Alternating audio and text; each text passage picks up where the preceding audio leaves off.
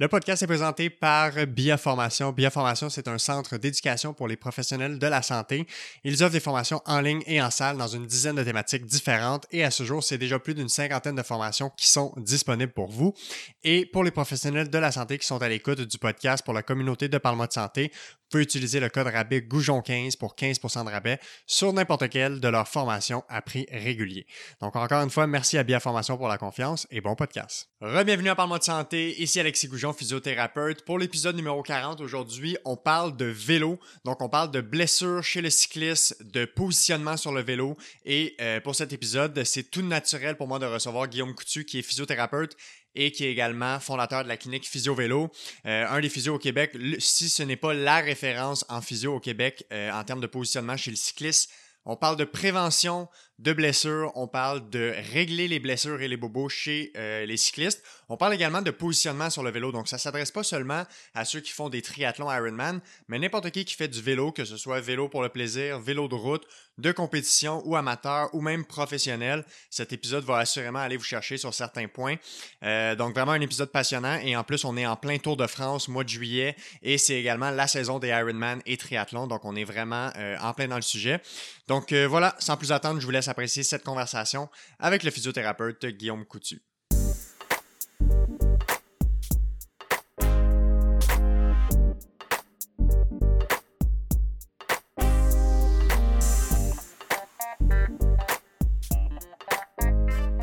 Alright, on est parti. Guillaume Coutu, comment ça va? Ça va bien, Alexis?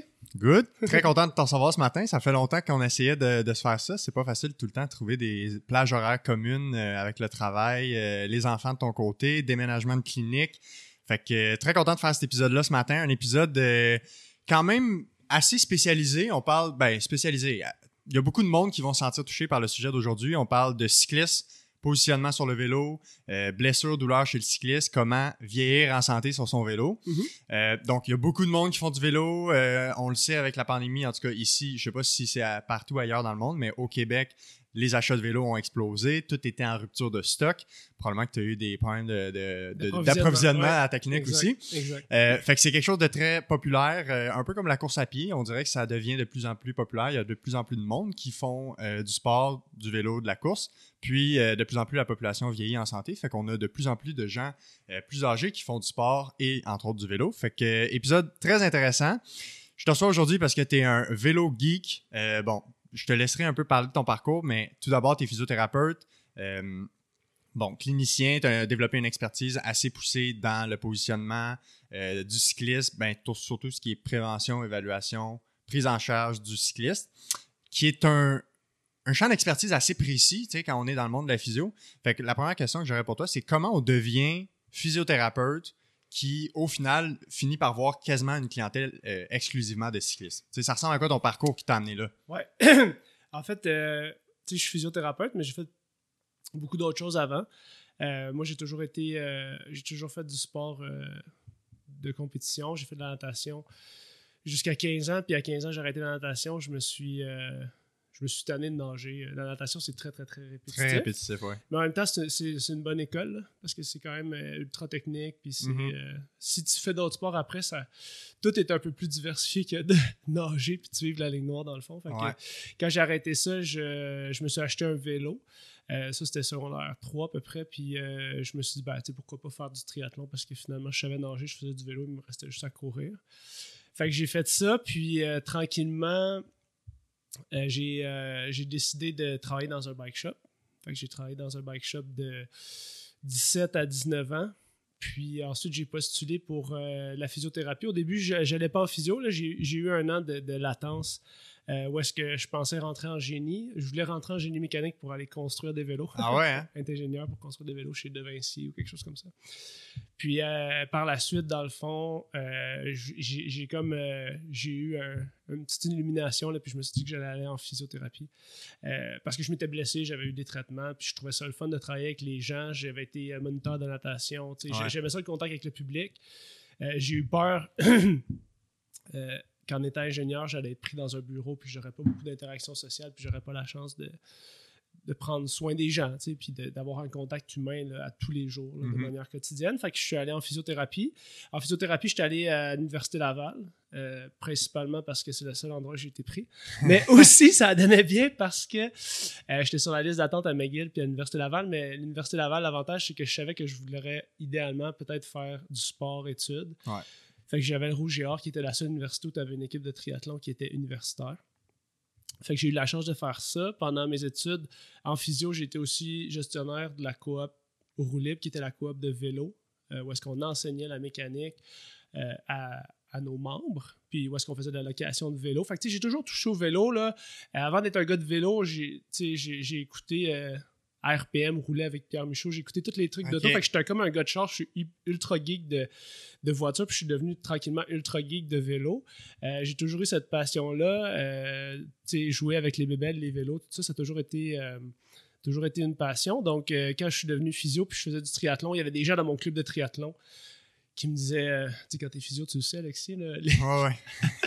Ah, il n'y a pas une occasion où quelqu'un te demande pas Tu sais, j'ai mal au genou, qu'est-ce que ouais, je fais avec ça, Tu t'as- un bon exercice pour. T'as euh, pas d'informations, puis la réponse, c'est comme j'en ai aucune idée. Là, prends rendez-vous. tu sais. Mais il reste que les gens me demandaient, parce que j'avais l'expertise finalement du bike shop et de physiothérapeute, ils se demandaient sur le vélo, j'ai mal au genou. tu sais. C'était comme déjà, j'avais les deux, euh, les deux compétences que les gens assumaient que je pouvais comme faire des liens puis euh, finalement peut-être réussir à les aider. Donc euh, moi c'est finalement j'ai fait une maîtrise en santé internationale, je suis allé à la Bay James faire une maîtrise Ah en santé hein? communautaire. J'ai fait un essai euh, sur la prise en charge du diabète de type 2 dans la communauté autochtone, qui n'est pas pantoute en lien avec ça. Ouais. Fait que quand je suis sorti de l'université, euh, dans le fond, on est euh, moi j'ai fait à Laval, puis ma conjointe et moi, on est revenus à Montréal. Euh, puis euh, j'ai pas eu d'emploi pendant 4-5 mois. J'ai cherché un, un emploi pour finalement euh, faire des entrevues en clinique privée qui qui m'intéressaient pas du tout. Euh, je me suis tourné vers finalement partir un projet avec un peu d'expertise que j'avais faite à la maîtrise de, de santé, de soins à domicile.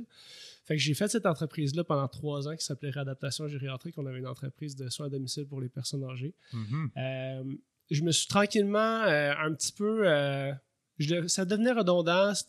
J'aimais le défi entrepreneurial de bâtir l'entreprise, mais j'avais pas la flamme. Disons que Ouais. après trois ans, j'avais pas la flamme et euh, tranquillement, à travers des activités de réseautage euh, dans des clubs cyclistes qui, qui étaient pour favoriser le réseautage, comme l'ACDA, l'Agence cycliste de développement des affaires, des choses comme ça.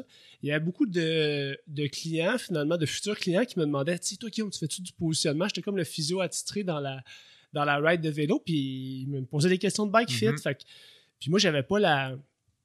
J'avais pas l'expertise. Euh, par contre, j'avais vécu, en travaillant dans le bike shop, j'avais vu des gens faire des positionnements cyclistes. Ouais, parce qu'il y en a dans les bike shops. C'est ça, des gens qui avaient plus ou moins, euh, disons, d'expertise. Tu sais, après ma physiothérapie, je veux dire, je, je comprenais un peu le processus pour analyser une blessure, puis je savais à quel point c'était complexe finalement. Sais, quand on finit l'école, on, sent finalement qu'on sait rien. Ouais, exact.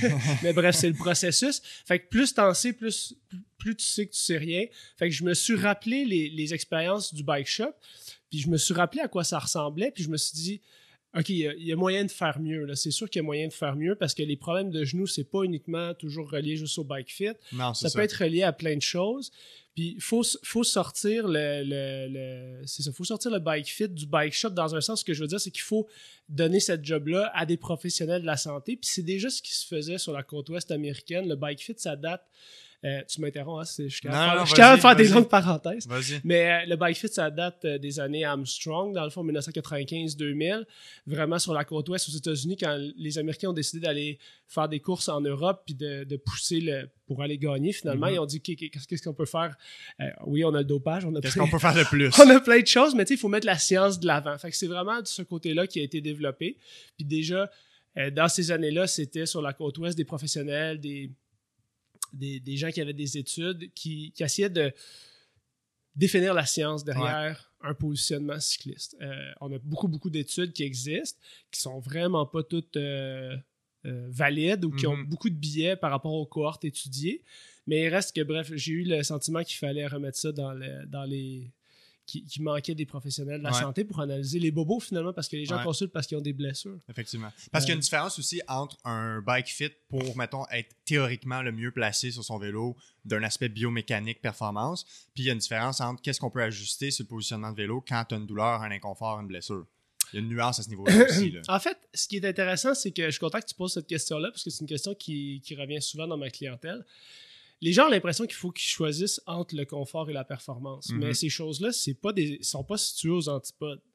Le confort et la performance, ça arrive en même temps. Parce que si tu te blesses pas, tu es capable de performer. Parce que ce qui fait que tu performes, c'est que tu es capable d'accumuler une charge d'entraînement au niveau des intensités puis du volume qui est assez intéressante pour que ton corps s'adapte et que tu puisses performer. Donc, c'est pas l'un ou l'autre. C'est vraiment quelque chose qui arrive en même temps. Fait que les gens, des fois, ils disent Ah, moi, je veux pas un, un- positionnement de confort. Je leur dis OK, mais si, si je te mets pas confortable sur ton vélo, puis que tu te blesses, comment tu veux atteindre la performance, tu sais, finalement? Mhm. Euh, mais bref, fait que, euh, je te dirais que ça, c'est un peut-être un mythe que je continue de, Ouais, de défaire. de défaire euh, de manière quotidienne, puis qu'on est très habitué de dealer en clinique, Ouais. mon équipe et moi. Fait que bref, tout ça pour dire que, grosso modo, le parcours, c'est que, euh, à force de me faire poser pardon, cette question-là, ben, je suis allé chercher euh, quel genre de formation existe Mhm. pour les professionnels de la santé. Tu sais, parce que souvent, les formations qui existent, c'est des compagnies de vélo qui, euh, qui, qui, qui ont des systèmes pour faire le positionnement, mais il y a un billet parce que souvent, ce qu'ils veulent, c'est vendre Ouais. des selles, vendre. Conflit d'intérêt, ils ont un gros conflit d'intérêts, puis euh, ça finit que les gens ils se font euh, positionner, mais ils ont aussi des fois des factures de 1000 dollars de pièces en plus. Ouais, c'est ça. Euh, donc, si on enlève ce billet-là, tu sais, à la clinique, euh, on vend des pièces maintenant. Puis au début, j'étais très, très réticent à ça parce que je, je voulais pas justement avoir ce billet-là de dire, euh, tu sais, j'ai un billet parce que j'aimerais ça que vendre des pièces en plus. Ouais. Mais à force est de constater qu'avec l'inventaire que j'ai, euh, il y a moins de 5% de mon chiffre d'affaires que c'est des pièces parce que c'est ultra compliqué à gérer. Mhm. Puis si je pouvais, là, j'en ferais pas de la vente au détail dans mon commerce parce que là, tu sais, une fois que tu passes un certain seuil, il faut que tu fasses les taxes, tout ça, c'est ultra compliqué. Ouais. Fait que, en fait, j'ai comme un billet inverse que j'ai même pas le goût qu'il y en achète parce que c'est compliqué de gérer de l'inventaire. Ouais. Fait que bref, euh, ça, c'est c'est une chose. Fait que finalement, j'ai trouvé la formation euh, Bike PT, qui est Bike Physical Therapy, Ouais. euh, donnée par Eric Moyen à Seattle. Lui, c'est un, un des experts justement dans les années 95-2000 qui a démarré la recherche puis la prise en charge par les professionnels de la santé. Euh, c'était quand même dispendieux. J'avais pas nécessairement les moyens parce que j'avais parti de l'autre entreprise. Fait que je m'étais jamais versé un salaire qui était décent. Mhm. Mais ma conjointe, elle était- a toujours été très. euh, elle a toujours été d'un bon support. Puis finalement, tu sais, elle a dit essaye ton, essaye-le, ta formation. euh, à Seattle, il y a plusieurs milliers de dollars parce qu'il fallait y aller, il fallait payer, il fallait être hébergé là-bas à Seattle. Ça durait trois jours. Donc, euh, mais écoute, quand je suis arrivé là, c'était la. C'est vrai que tu étais à la bonne place. J'étais comme un enfant Noël. J'étais arrivé dans une clinique de physio qui avait de l'air d'un bike shop. C'était les deux mis ensemble. Ouais. Le gars à, à- qui je me suis retrouvé en face, c'était Eric. Puis c'était un gars tellement. J'étais comme, c'est ça que je veux faire. Tu sais, genre, c'est- Mhm. sa vie, c'est de jouer avec des vélos puis d'aider du monde qui sont blessés. C'est Ouais. c'est comme le paradis. Là. Pour moi, c'est même pas un travail. Je veux dire, je ferais ça même pas payé, ce job-là. là. Effectivement. Que- Puis là, t'es-tu encore le seul au Québec qui a ce niveau de formation-là comme physiothérapeute? Ben, oui. Le gold. là, Ouais, le- la- le- J'ai fait les trois niveaux. C'est ça. Euh, tu sais, ça empêche. Je pense pas que je suis le meilleur dans la prise. Dans le sens que mon équipe, tu sais, les gens que j'ai. Euh, Christina, qui ça fait cinq ans qui est avec Ouais. moi, les gens que j'ai dans mon équipe, euh, Ariane, Virginie, euh, Charlotte qui a travaillé chez nous, Caroline Gariepi qui est maintenant à Sherbrooke, PO, No à Québec, c'est tous des gens que, que j'ai formés à partir des années 2018, mais qui sont devenus extrêmement, extrêmement compétents, puis c'est des gens avec qui je collabore. Fait qu'on se fait souvent des meetings une fois par mois, une demi-journée, puis on se fait de la formation entre nous Ouais. parce qu'on est finalement les, les, Les mieux formés. là. on est, on est, ben, on est les mieux formés, oui, là, à défaut, là, mais on va être bien meilleur dans 10 ans, on est d'accord. à chaque fois qu'on qu'on travaille avec Eric euh, de Seattle, comme on est allé en France, ben, pour nous, c'est c'est- c'est fascinant de voir quelqu'un que ça fait 35 ans qui fait ça, tu sais. Ouais. Puis tout semble évident. En 5 minutes, il te jette un coup d'œil puis il est capable de voir ce qui se passe, alors que nous, on est encore, on a de l'air des débutants, tu sais, face à Ouais. lui. Mais euh, oui, j'ai- j'ai j'ai le plus haut niveau d'expertise, mais je te dirais que c'est plus. euh, c'est plus par passion que j'ai fait tous ces niveaux-là Mhm. parce que les derniers niveaux, c'est pas. euh, c'est comme euh, faire de la thérapie manuelle. là. Je veux dire, tu, tu peux être bon après euh, ton cadre en 3. Là. Euh, mais bref, il reste que si tu es passionné de ça, ben, tu vas pousser, tu vas pousser, pousser, pousser. Puis ce qui fait que, que, que je- je- j'essaie de demeurer, disons, au meilleur niveau, ben, Ouais, c'est ouais, parce ouais. que je suis passionné de ça. Fait que ce que je lis, ce que j'écoute quand je m'entraîne à vélo, quand je fais de la musculation, c'est du contenu de cycliste parce que Mhm. ça, ça demeure que, comme j'ai dit, je, je ferais ça même si je n'étais pas payé. Puis quand, quand on regarde maintenant les gens bon, qui consultent chez Physiovélo ou qui consultent en général, puis même si on considère la littérature, Ouais. c'est quoi les raisons de consultation quand les gens viennent vous voir, des Ouais. physios qui ont cette expertise-là? Oh, les ouais, raisons de consultation les plus fréquentes. Ouais, les- c'est super intéressant parce que ces choses-là, ça revient toujours. C'est euh, douleur au genou, Mhm. douleur au dos, euh, douleur au périnée, hein, engourdissement partie génitale, douleur partie génitale, autant homme que femme, douleur au cou, euh, engourdissement au niveau des extrémités, membre sup, membre inf. euh, ça fait pas mal le tour. Fait que c'est toujours ça. C'est ça les plus fréquentes. Puis on reviendra tantôt un peu sur comme les éléments propres au positionnement. On commencera par parler plus bobo, blessure, qu'est-ce qu'on fait avec ça. Dans ces blessures ou dans ces inconforts-là, raisons de consultation les plus fréquentes, euh, qu'est-ce que toi t'identifies, puis ton équipe aussi, puis en général, c'est quoi le consensus de ce qui semble être les éléments clés qui causent ces douleurs-là, ces inconforts-là, autant dans ce que vous, vous avez observé dans votre expérience clinique, Mhm. puis de ce qu'on en ressort de la littérature. Tu sais, Qu'est-ce qui cause Ouais. les douleurs chez les cyclistes? Ben, trop, trop vite. C'est Ouais. facile. C'est une mauvaise gestion du volume, une mauvaise gestion de, de la progression de l'entraînement, comme euh, dans plusieurs sports. Sauf que les gens peuvent en mettre plus qu'à la course à pied, par exemple, parce que c'est un sport sans impact. Ouais. Euh, sinon, ça, c'est vraiment dans la gestion de l'entraînement. Euh, Puis, on a toujours ça au printemps, euh, mois d'avril, les premières sorties. Le monde dit J'étais bien sur mon trainer à deux entraînements semaine. Puis là, euh, j'ai fait euh, quatre jours d'affilée, euh, 400 km, puis j'ai mal aux genoux.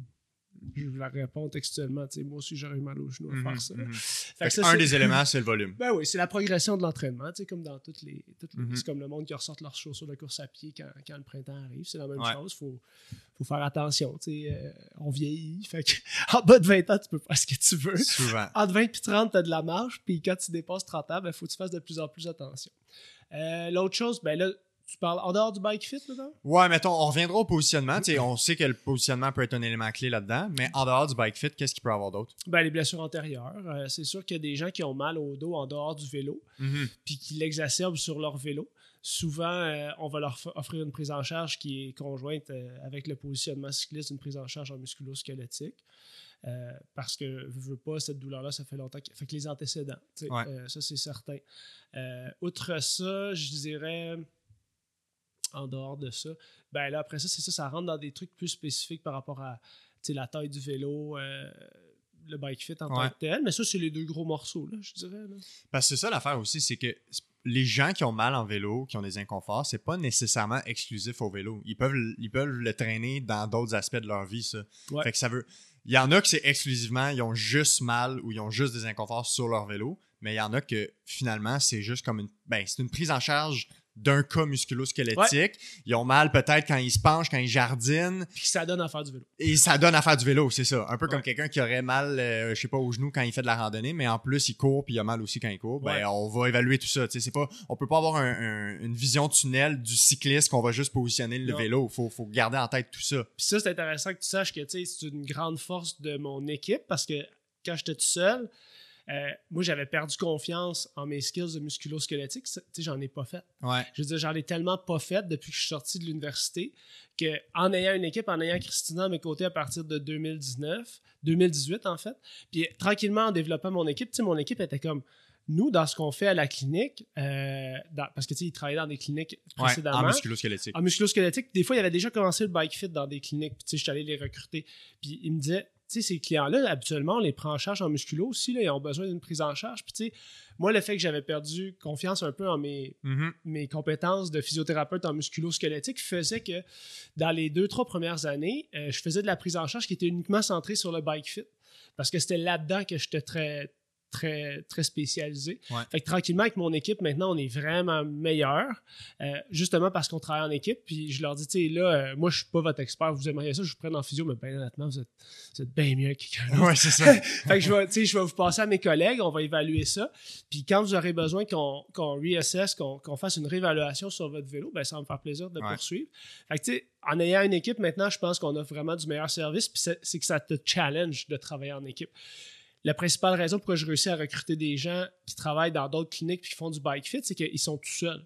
Fait que quand tu es tout seul à faire du positionnement cycliste puis que tu en fais deux par semaine, tu pas la chance premièrement, d'avoir de l'aide quand ça va pas bien, parce qu'on a plein de pépins de mécanique. J'imagine. Plein de Ça pépins de bordel. mécanique. C'est ça. Ouais, mais c'est ce qui rend ça le fun, Ouais. honnêtement, parce que, tu sais, un peu comme toi qui aime avoir une pratique diversifiée, le fait de faire de la mécanique de vélo dans une journée, c'est vraiment le fun. Vrai. Parce que la botte, là, euh, qu'elle casse, qu'elle casse pas, c'est pas, pas, t'es pas en train de, de blesser euh, quelqu'un. Fait que c'est le fun de jouer euh, Ouais. avec de la mécanique. Faut aimer ça. Je mets pas ma chemise blanche quand, je- quand je travaille. là. Non, non, non, c'est ça, exact. on, a, on, a, on a- Mais bref, tout ça pour dire que le fait de travailler en équipe, maintenant, on fait une prise en charge en musculo-squelettique qui est 50% des cas. Là, Tu sais, Ouais, c'est 30 à 50% des cas parce que justement, ces gens-là, ils ont, ils ont de la douleur en dehors Ouais. de leur pratique cycliste.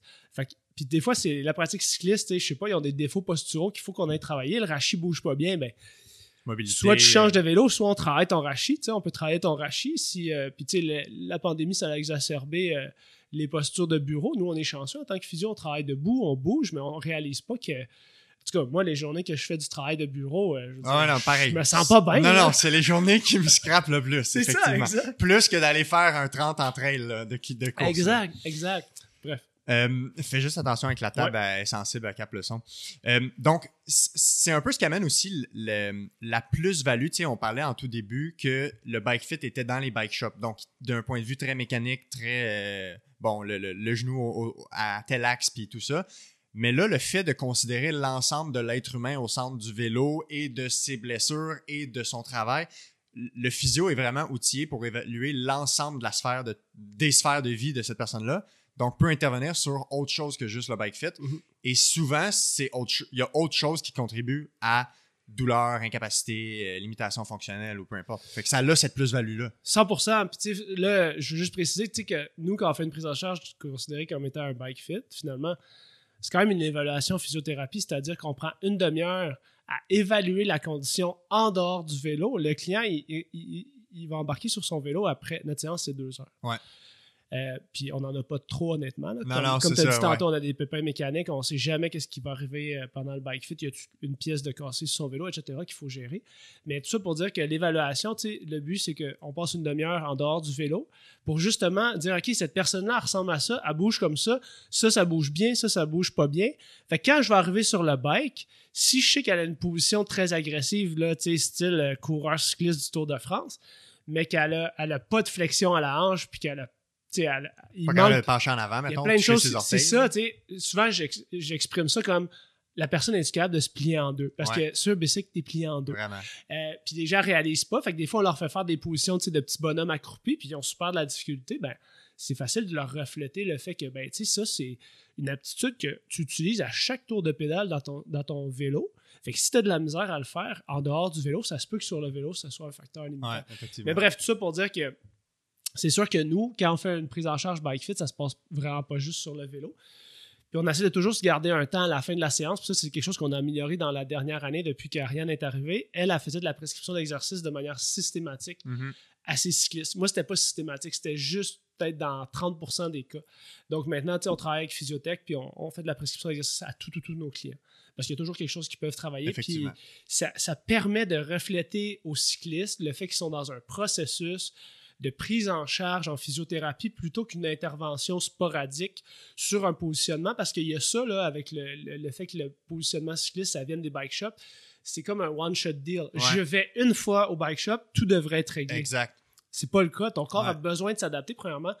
Avec un positionnement cycliste, tu as besoin de faire 15 à 20 heures. Si je fais plein de changements, là, moi, ça me stresse quand je fais plein de changements sur un bike parce que je sais que le gars, si j'y exprime, ou la fille, pardon, si je lui exprime pas bien euh, le fait que son corps devra s'adapter à ces changements-là, ben, je me tire dans le pied parce que la personne ne sera pas euh, satisfaite, elle ne comprendra pas le processus que finalement, j'ai tout changé sa biomécanique en deux heures, puis là, elle, elle s'en va faire un gros défi. Fait que, tu sais, quand les gens m'écrivent, là, j'ai encore des gens là, qui me parlent du demi-Ironman de Tremblant, des compétitions vient, qui s'en viennent Deux vite. semaines.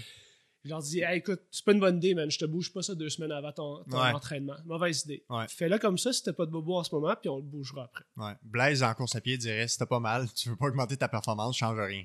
Ouais, Ah, en tout cas, 100%. si t'approches d'une Ben oui. performance clé, t'es mieux de pas changer les choses, à Ben, moins qu'il y ait un problème majeur. C'est sûr, tu sais, plus tu pratiques. euh, on a Rémi Bergeron, qui est un, un- Mhm. un enseignant de la clinique du coureur que j'ai formé en 2000, euh, 2020, qui 2021, 2020 je pense, qui finalement on collabore ensemble, ils viennent nous donner justement, on, s'échange finalement des connaissances, puis plus tu regardes ça, tu sais la clinique du coureur, tout ça, c'est plus tu travailles, plus tu te rends compte que finalement il y a ces choses-là de base, la quantification du stress mécanique qui est applicable partout, toutes ces choses-là, c'est des principes de base, tu sais même, on en parlait récemment, Rémi et moi, là, euh, avec, euh, avec l'équipe, toute la prise en charge, là, comment tu as confiance en tes moyens pour traiter le patient, tout le, le biopsychosocial. Tous les effets non spécifiques. Tous les effets non spécifiques, puis tout, tout, ce que, tout ce que le client tu sais, finalement, moi, les physios que j'engage à la clinique, j'essaie qu'il y ait un savoir-être incroyable. Puis souvent, ils sont bien stressés du savoir-faire. Je suis comme, non, non. Ça, ça s'apprend. Ça, ça s'apprend. Le savoir-être, c'est ça qui va faire la différence. Nous, on a des clients qui sont exigeants, euh, puis qui ont besoin d'une prise en charge. Tu as des clients qui sont anxieux par rapport à leurs blessures. Tu as des clients euh, qui sont confiants de leur réadaptation. Tu en as d'autres qui ont mal depuis deux ans, qui viennent, puis qui leur disent, t'es mon dernier espoir. Si ça marche pas bien, euh, je m'en vais. Fait que toutes ces choses-là, d'être quelqu'un qui est capable de d'être à l'écoute, de valider, de, toutes ces choses-là, ça devient ultra pertinent, puis ça fait partie de la, de la moitié des formations qu'on se fait à l'interne. Ouais. Parce que c'est ça qui fait qu'on devient des meilleurs. Des meilleurs. Ben, tu sais, si, je regarde, mettons, genre, euh, si j'avais à classifier les sujets de formation que j'ai faits depuis que j'ai gradué, comme au début, il y avait une haute concentration savoir-faire, puis moins de savoir-être. Puis là, maintenant, c'est comme, OK, la majorité de ce qu'on fait pour guérir les bobos, je sais comment faire. Maintenant, c'est comment on gère un être humain. fait que, ouais, non, clairement, il faut savoir gérer l'être humain, encadrer un être humain, prendre en charge un être humain avant d'être capable de positionner quelqu'un sur son vélo. Tu sais, un bon exemple de ça, là, euh, qui peut être vraiment euh, intéressant pour les gens de comprendre, c'est qu'en 2020, tout le monde était au début de la pandémie après six mois tout le monde a été bien fatigué de tout. La, clientèle était plus, euh, plus euh, à vif, on va dire. On avait plus de retours négatifs. On avait plus de problèmes. Puis on s'est assis euh, à l'été, puis on lunchait dehors, puis on s'est dit, donc, on n'est pas rendu moins bon qu'avant. Qu'est-ce qui se passe? Fait que là, on s'est dit, je pense qu'on n'a pas assez expliqué aux gens qu'après le positionnement cycliste, ils ont besoin d'un temps d'adaptation. Je pense qu'on ne prend pas assez le temps de faire de la de prendre de gérer ça en amont, de faire de la prévention. Fait que, on a tout, maintenant, nous, on envoie toujours une fiche de positionnement. Fait que les mesures du bike fit puis tout, pour que les gens soient indépendants, autonomes, etc. Donc maintenant, on a un courriel standardisé qui mhm. dit justement, vous sortez d'un positionnement, c'est comme avoir une nouvelle paire de chaussures. Vous devez vous y adapter. Il y aura, si vous avez fait beaucoup de changements avec votre physiothérapeute, probablement que le temps d'adaptation sera plus long, tout ça. Puis écoute, on a éliminé toutes tout, tout les retours négatifs parce que maintenant, les gens comprennent justement. Tu mets en contexte. On est dans un processus de prise en charge. Les gens me demandent autre chose d'intéressant. Euh, ça, me fait, ça me fait rire, mais en fait, c'est, ça fait partie d'un mythe. C'est que les gens nous demandent souvent y a-t-il une garantie sur votre positionnement? Je dis ben, nous, on, est physiothérapeute. Je sais qu'il y a des boutiques qui offrent des garanties de confort, mm-hmm. mais tu sais, quand tu viens en physiothérapie, je te, je une garantie de guérison? Je peux pas faire ça. Je veux dire. ouais. Euh, c'est pas parce qu'on n'est pas compétent, c'est simplement parce que ton corps, il y a une douleur en ce moment. Le processus de la douleur, c'est ultra complexe. On n'en vient jamais à bout de finir de l'étudier. Donc, tu sais, il faut que les gens comprennent qu'ils sont dans un processus de réadaptation. Puis euh, maintenant, ça va C'est un vraiment bon point, ça. ça J'avais jamais pensé à ça, que effectivement, c'est quelque chose. Tu sais, mettons, tu vas, tu vas changer tes freins de voiture, ben, tu as une garantie là-dessus. Tu sais, c'est pas supposé péter dans un mois. Exact. Mais effectivement, dans un processus de douleur, prise en charge de blessure, en physiothérapie, c'est pas du tout le même concept. Puis souvent, tu sais, les gens sortent du bike fit. Puis, tu sais, là, on a formé beaucoup, beaucoup de, de kinés français. Fait que je communique beaucoup avec eux par les réseaux sociaux. Puis ils me reviennent, tu sais, encore, j'en ai eu en fin de semaine. Ah, Guillaume, j'ai le retour d'un client. Euh, là, il y, a vraiment de la misère dans ses montées. J'ai fait son bike fit vendredi. Là, tu sais, je leur réponds, je dis, ben, il faut qu'il comprenne, tu sais, as baissé sa selle de. Il était vraiment trop haut. Fait que là, il trouve son genou est plus en flexion. Il trouve qu'il finalement il y a beaucoup de, de, fatigue musculaire dans ses quadriceps, mais il est comme tout le temps en train de faire un squat. Avant, il avait mal dans le dos parce qu'il était super haut perché sur sa selle.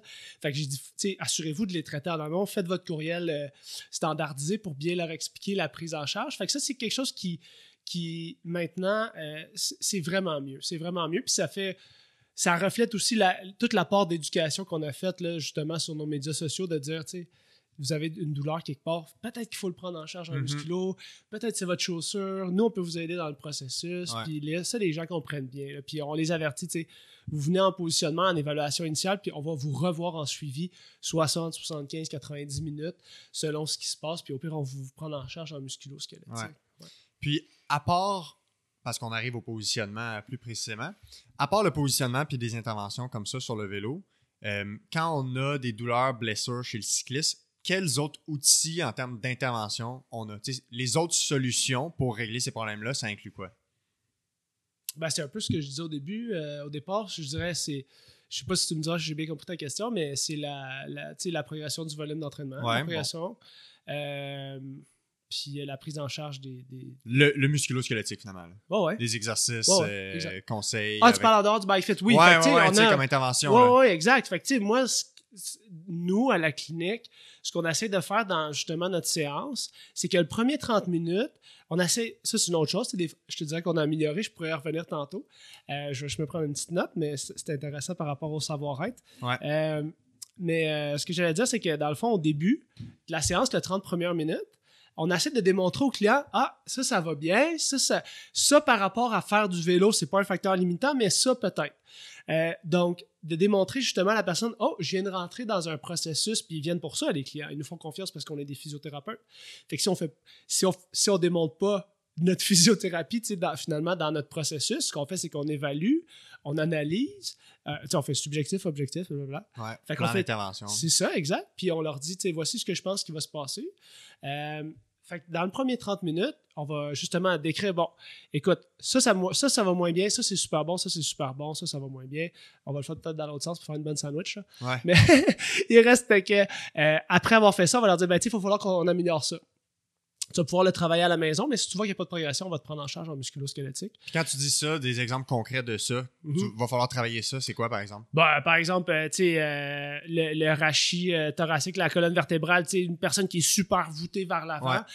On fait, maintenant, on fait des mèmes. Euh, notre euh, physiothérapeute Ariane, si les gens veulent aller voir sur Instagram, on a un meme par semaine qui est une blague, mais c'est quelque chose qu'on vit de manière quotidienne.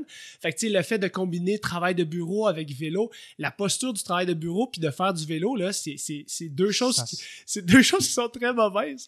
Parce que, je veux dire, ces deux choses-là, au niveau du rachis, c'est quasiment la même posture.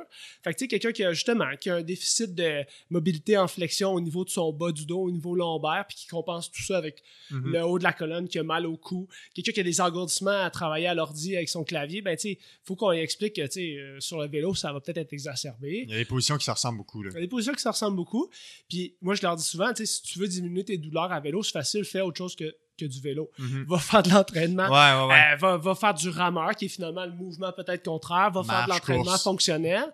Ou est-ce que tu n'es pas pogné dans cette position-là, euh, pliée en deux, là, Ouais. finalement? La capacité à varier les postures, finalement, sur un cycle de 24 heures. maintenant. Ouais, ouais, et ouais, tout à fait. Très bien résumé, effectivement. Ce que je voulais dire tantôt par rapport euh, à- au savoir-être, c'est que moi, j'avais une. C'est Rémi euh, Bergeron qui nous a reflété ça il y a, il y a quelques semaines. C'est que j'avais une tendance, ben, moi personnellement, là, mes collègues ils étaient, ils étaient moins pires, je pense. c'est pour ça que j'aime ça travailler avec des gens plus compétents que moi. Mais euh, ils étaient. Moi, je suis beaucoup dans.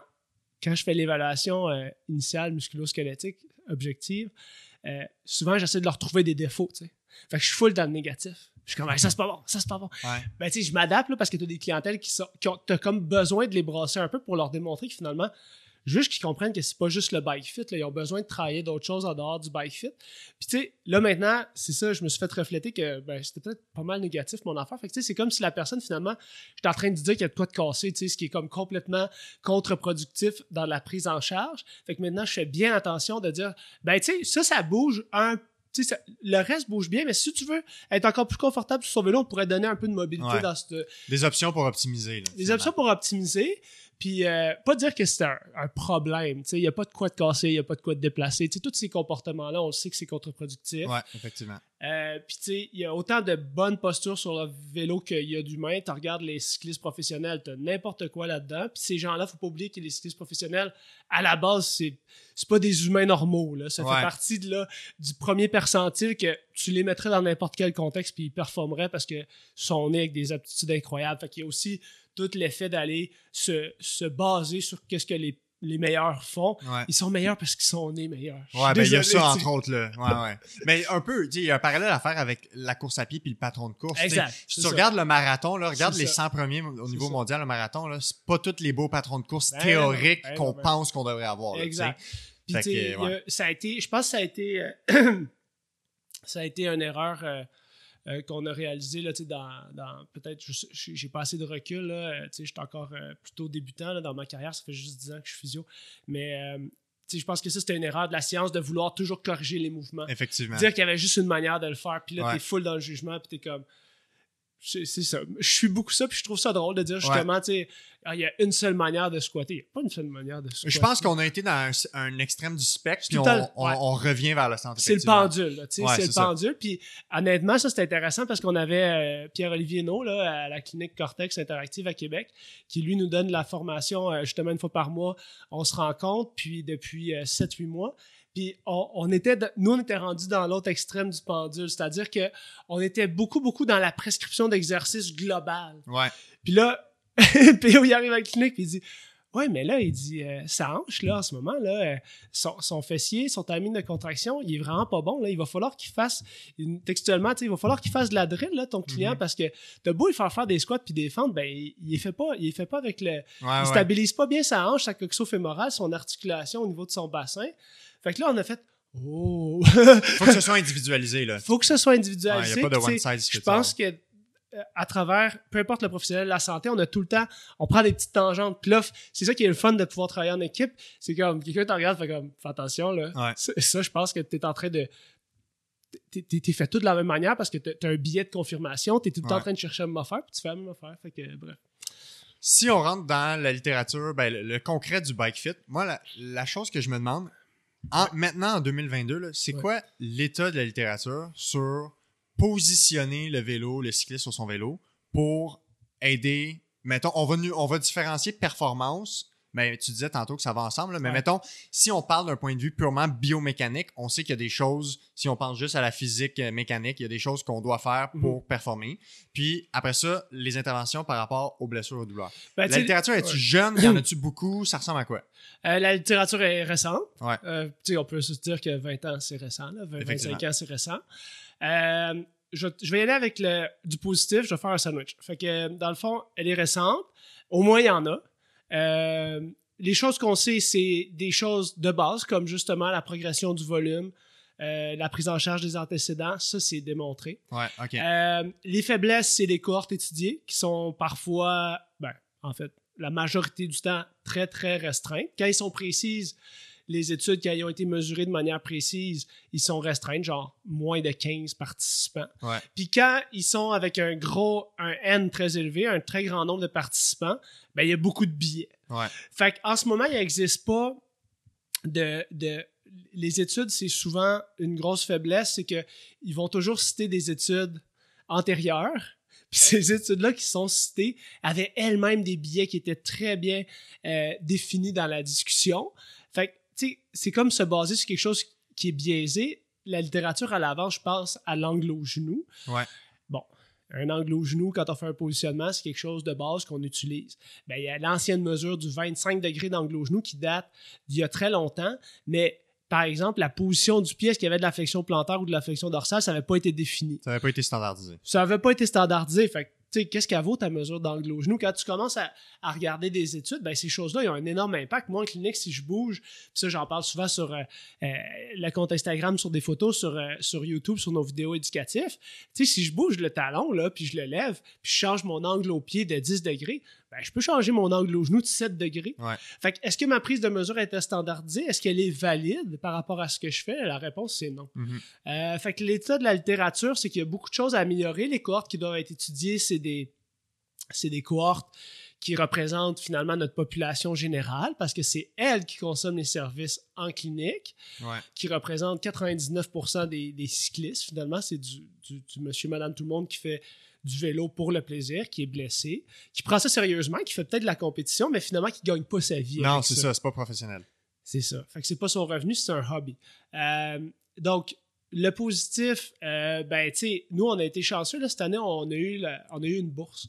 Fait qu'on commence un projet. Oui, j'ai entendu parler de ça. C'est ça, avec, euh, en partenariat avec Simon Lafrance. D'ailleurs, un chapeau à lui là, de nous aider là-dedans. C'est vraiment une personne incroyable. Ouais, on en parlait en fin de semaine. On est allé rouler ensemble. Ah ouais? ok, on, est allé rouler. Fait que, tu sais, j'ai Ariane aussi à la clinique. Je suis chanceux, elle a un bagage là-dedans qui lead le projet. Euh, c'est vraiment pas grâce à moi que. Ben, je pense que, tu sais, c'est la force d'une équipe. Là, ouais, ouais, t'es un vecteur à ouais, Je pense que tu sais, là, juste pour démontrer, là, mettons le N, là, pour que ce soit significatif, je sais pas si tu parlé de ça avec Simon. en fait, Non, non, non, on n'en a pas parlé. Mais tu sais, idéalement, il faudrait qu'on ait 80 personnes. Ouais, dans l'étude. Puis là, on s'adresse aux douleurs au genou. On regarde qu'est-ce qu'est-ce qui, dans la prise en... Est-ce que notre prise en charge en physiothérapie en positionnement est efficace? Mhm. Puis après ça, rétrospectivement, on va essayer de décortiquer euh, qu'est-ce qui a été des interventions qui ont eu le plus d'impact.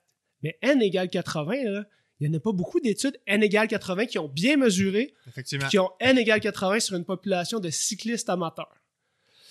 Fait que nous, on s'est dit, ben, c'est ça qui manque dans, dans la littérature, c'est ça qu'on va essayer de faire. Puis honnêtement, ben, c'est vraiment un gros défi. Moi, ça m'intimide beaucoup cette. euh, Ouais. Je sais qu'il faut le faire, puis je sais qu'à long terme, c'est ça que je veux qu'on pousse, c'est l'innovation, c'est. mettons que les gens ils veulent contribuer à ça, là, des cyclistes qui ont mal au genou, ils vont chez Vélo. Ouais, ben dans le fond, ça va être. Tu sais, on, on a vraiment beaucoup de demandes à la clinique. OK. fait que bref, ce qu'on va faire, c'est que les gens vont être triés. OK. Ils vont prendre rendez-vous, puis on va les. Tu sais, parce qu'on veut pas de billets. Ouais, je comprends. Ça, c'est un billet aussi. Si je dis, hey, les gens qui ont volontariat. Venez, euh, je vais vous faire. Fait que bref, tout ça pour dire qu'on a essayé de standardiser ces variables-là. Fait que je, je vais pas, euh, je vais pas dire comment ça fonctionne parce que justement, je veux pas créer de billets. Ouais. Mais tout ça, ça fait partie des billets. Puis quand t'es pas habitué de gérer de la, c'est ça, en collaborant avec Simon, avec Ariane, euh, tu réalises justement tout le fardeau euh, de la collecte de données. Ouais, c'est compliqué. C'est vraiment là. complexe. Moi, je sais que je veux faire de la recherche, mais honnêtement, j'ai pas les compétences pour euh, l'amener à bien. Ouais. Je suis chanceux d'avoir rencontré ces personnes-là qui ont un intérêt pour le vélo. Ouais. Parce que moi, ce que je peux partager, c'est mon expérience clinicien. Puis là, dire, je pense que c'est ça qu'on devrait mesurer parce que sur les sept dernières années de clinique, c'est ça qui est intéressant. Puis tu sais, j'en ai parlé avec Eric Mohan à Seattle. Encore hier, j'avais un Skype avec lui. Euh, tu sais, lui, il a 35 ans d'expérience. Fait qu'il dit, moi, dans la recherche, il dit, moi, j'en fais pas de la recherche. Mais il dit, je peux te dire, mes 35 années d'expérience, quelles sont les variables que je pense qu'il serait pertinentes de mesurer dans notre population cycliste. Ouais. C'est riche de combiner, de, de, de venir faire un monde euh, Faut entre la deux. clinique et la Faut recherche, on les n'a pas deux. le choix. Parce que sinon, c'est, on, on parle à juste notre petit monde. Puis tu sais, oui, malheureusement, c'est que ce que tu veux, c'est que ça soit utilisé. Effectivement. Une le but de la recherche, c'est que ça puisse être utile à Ouais, quelqu'un. Euh, Que ça change les pratiques Ouais. pour le mieux. Exact. Fait que, tu dans la recherche qu'il y a, il y a des petits, des fois, il y a des recherches avec des petits échantillons, des 2, 3, 4 cyclistes qui sont super précises. Mais là, l'échantillon est tellement petit, tu dis, tu, Ouais. je vais-tu me baser là-dessus pour faire mes interventions en clinique? J'interromps le podcast pour te parler quelques secondes de Biaformation. Euh, c'est l'été, les gens ont moins de temps de consacrer à leur formation continue comme professionnels de la santé, mais Biaformation a évidemment pensé à tout parce qu'ils ont mis en place plusieurs formations courtes de moins de 90 minutes, donc une excellente façon de continuer un peu de formation continue l'été sans avoir à passer toute une journée devant son écran. Donc, euh, comme d'habitude, le code rabais Goujon15 pour 15% de rabais sur leur formation à prix régulier et euh, tous les détails seront dans la description des épisodes du podcast. De retour au podcast. Fait que si euh, on était tous, mettons, on est tous des robots, puis on- personne n'a mal, personne n'a des douleurs, personne n'a des Qu'est-ce inconforts, qu'on fait comme Mike puis qu'on veut fitter les gens pour performer. C'est quoi les points clés biomécaniques? Ouais. Je sais qu'il y a de quoi avec l'axe du genou par rapport au pédalier. Mm. Comment on devrait positionner un cycliste? Tu nous diras, il y a probablement une nuance entre, mettons, euh, position de route versus position de triathlon. Ouais. Mais c'est quoi les éléments clés à considérer pour la performance vraiment? là? On oublie les douleurs, les blessures. Ouais, ouais. Euh, ouais, ben, Si tu me laissais la chance, je te dirais, on peut pas vraiment les oublier, là. Mais, Garde euh, ce que tu as besoin. Ouais, ouais. Mais euh, ce que je veux dire, c'est que, tu sais, si ton robot bouge euh, bien, là, mettons, là, mais ça, ça n'existe pas en clinique, des gens qui bougent tout Parfaitement, parfait. ouais. Euh, ben, on va se fier euh, à l'angle au genou. Fait qu'on va. L'angle au genou, c'est la position du genou quand on a le pied, quand on a la jambe la plus en extension. Fait que quand la pédale passe euh, autour de 6 heures dans le cadran, là, 5 à 6 heures, dépendant de la position de la selle.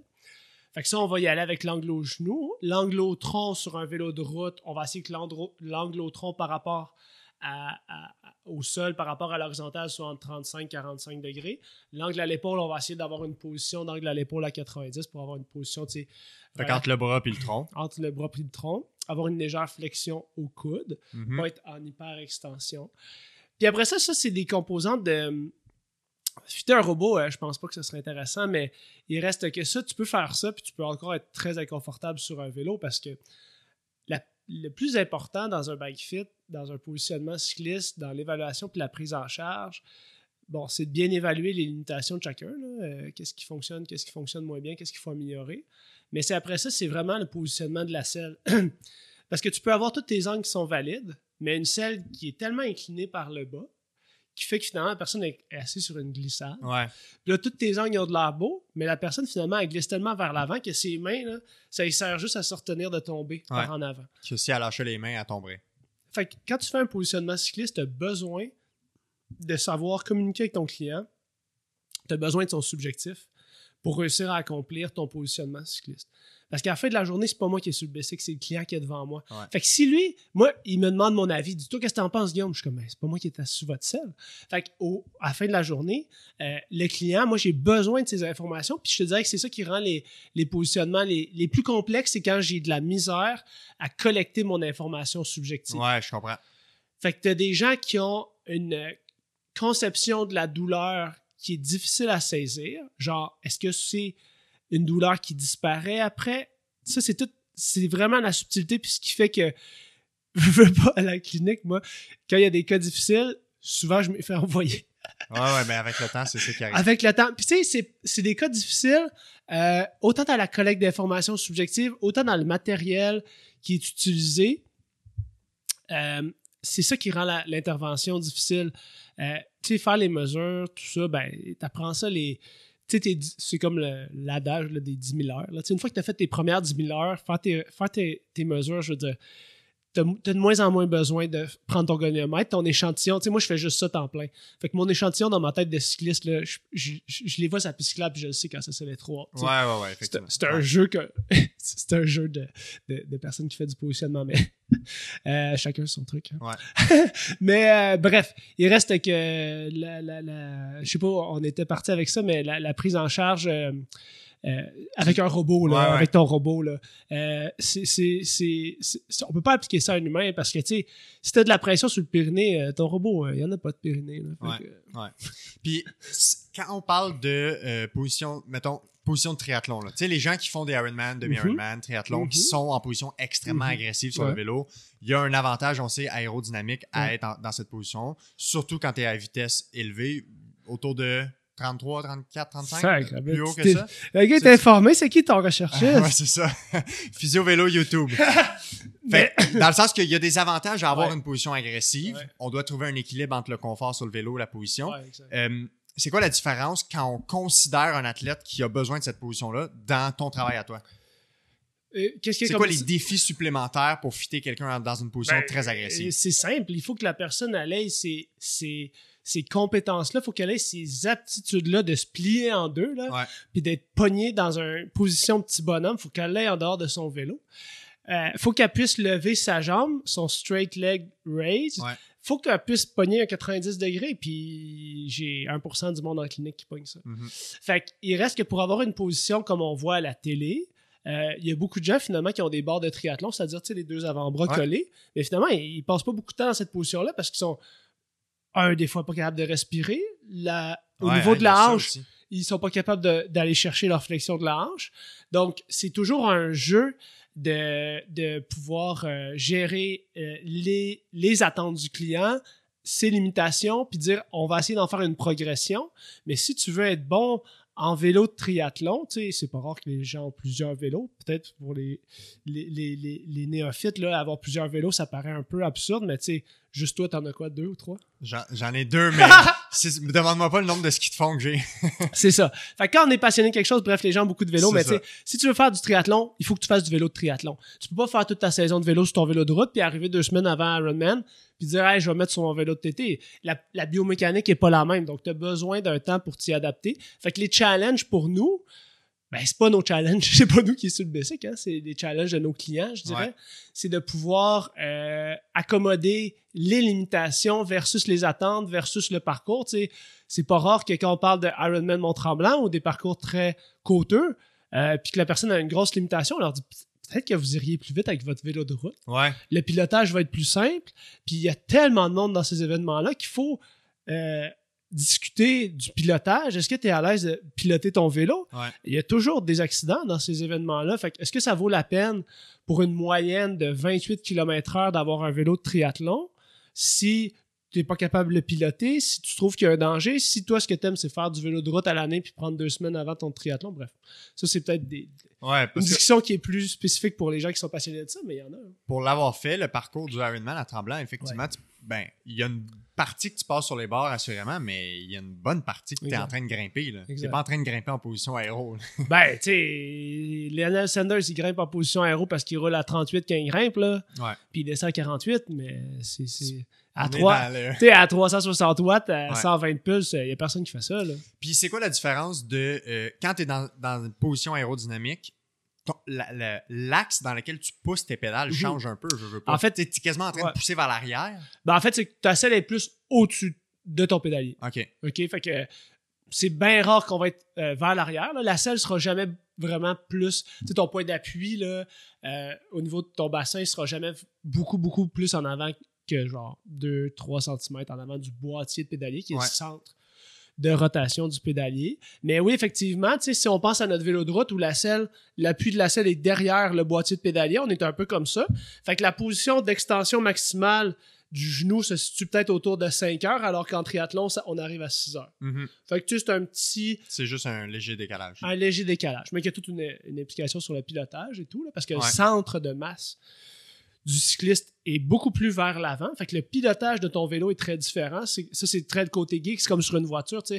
Est-ce que la distribution des masses est 50-50 sur les deux essieux? Tu ça va faire que tu vas avoir du survirage ou du sous-virage. Ouais. Là, tu sais, ça, mettons, c'est le bike PT Go. C'est le dernier niveau. Tu sais, c'est Que tu apprends ces des, éléments. des affaires de même, tu c'est pas. Mais quand t'es rendu dans la très haute performance ou quand t'as besoin d'expliquer à un patient pourquoi tu ferais pas telle chose, ben il faut que t'aies faut que tu aies les connaissances pour dire ben c'est pas une bonne idée, tu sais. Ouais. La- je veux juste dire une affaire qui peut être intéressante pour les auditeurs, c'est tu sais, est-ce que les gens sont capables de monter puis descendre? Toi, Alexis, t'es capable de monter puis descendre une chaîne de trottoir avec ton vélo de route? Ouais. Bon. Je sais juste pas si c'est. J'ai toujours peur de péter un pneu. C'est correct, c'est correct. Mais tu sais, juste d'avoir l'aptitude Ouais. de pouvoir faire ça, Ouais. Euh, c'est vraiment pas tout le monde qui l'a. Je serais curieux de savoir. C'est un contrôle de vélo que ça demande. là. Ouais, ouais, faire un virage rapide, puis tu sais, te sortir d'une situation où, je sais pas moi, il y a une voiture qui est trop proche, tout ça. Euh, c'est- c'est- Il y a beaucoup de gens qui s'achètent des vélos de route. Tu sais, je me Mhm. rappelle- je sais pas si tu te rappelles la première fois que tu as conduit un vélo de route, là. Ouais, je suis tombé après 100 mètres. J'ai oublié de me déclipper. Bon, je, je souhaite ça à personne. C'est pas une expérience qui est, qui est peut-être dans la moyenne, mais. Deux fois dans Ouais, ma première sortie. déclipper, ça, c'est quand même toujours une expérience. Mais il reste, tu sais, juste la position d'agressif, d'être autant sur tes mains. Tu sais, c'est comme faire du ski alpin, là. T'es comme. Ouais, non, je me rappelle que c'était vraiment un choc de, de se retrouver dans cette position-là. Ça a pris longtemps avant d'être confortable et à l'aise à manœuvrer. T'as besoin de t'engager, là. C'est comme really engaging de- de- C'est d'être de même puis de faire comme OK, là on va vite. Puis le but c'est d'aller vite. Puis là je suis comme je suis en ville. Faut que je me rende au circuit Gilles Villeneuve. Je sais pas ce que, Ouais, ouais. où est-ce que t'allais. Bref, euh, il y a un enjeu de pilotage qui est vraiment, vraiment, vraiment sous-estimé euh, dans l'achat d'un vélo, dans le. Bref. Puis il y en a beaucoup qui achètent des vélos à 8000, 9000, 10 000 Ouais. piastres sans nécessairement avoir eu d'expérience. Puis que des fois, ils, ils ont peut-être pas l'expérience ou ils ont pas, mettons, la base nécessaire avant pour être sécuritaire sur leur vélo. Ouais. Pour se protéger eux-mêmes et les autres des Puis, fois. tu sais, là. dans tous les programmes, là, si, on, si on parle à la FQFC, Fédération québécoise des sports cyclistes, les jeunes, avant d'avoir des compétitions, il y a plusieurs compétitions d'habileté. Là, qui sont, quand ils sont en jeune âge, là, il y a des compétitions genre ramasser des gourdes, passer en dessous de, Hmm. d'un limbo, euh, faire des parcours à obstacles. C'est ça qui est la compétition des, des jeunes, c'est de faire, d'apprendre des habiletés cyclistes. Parce qu'avant d'aller dans un peloton rouler à 45, faut que tu saches piloter ton bike. là. Ouais, mais c'est un bon point. J'avais pas pensé à ça. Puis tu vois, c'est transférable dans d'autres sports où tu utilises un outil pour te faire avancer. Ouais. Mettons, moi, je fais de la course de ski de fond. Le nombre de, de contacts que j'ai évité parce que je sais sauter par-dessus quelqu'un Ouais. ou je sais faire un sidestep ou tu sais, je suis très habile sur les skis. Mais en vélo, c'est la même chose. Ouais. Tu sais, un trou, une roche, une auto qui te coupe. euh, Tu sais, le monde qui gagne en vélo, là, si tu regardes des Peter Sagan, Mathieu Van Der Poel, tout ça, là, mhm, ces gens-là, là, ils ont des skills de vélo qui sont, qui sont, qui sont très, très, très avancés. là. Ouais. Ces gens-là, ils gagnent des courses parce qu'ils évitent les crashs. Ouais. C'est ça leurs skills. C'est qu'ils poussent fort ces pédales, mais ils, ils poussent aussi fort sur les pédales qu'ils sont capables de manœuvrer leur vélo.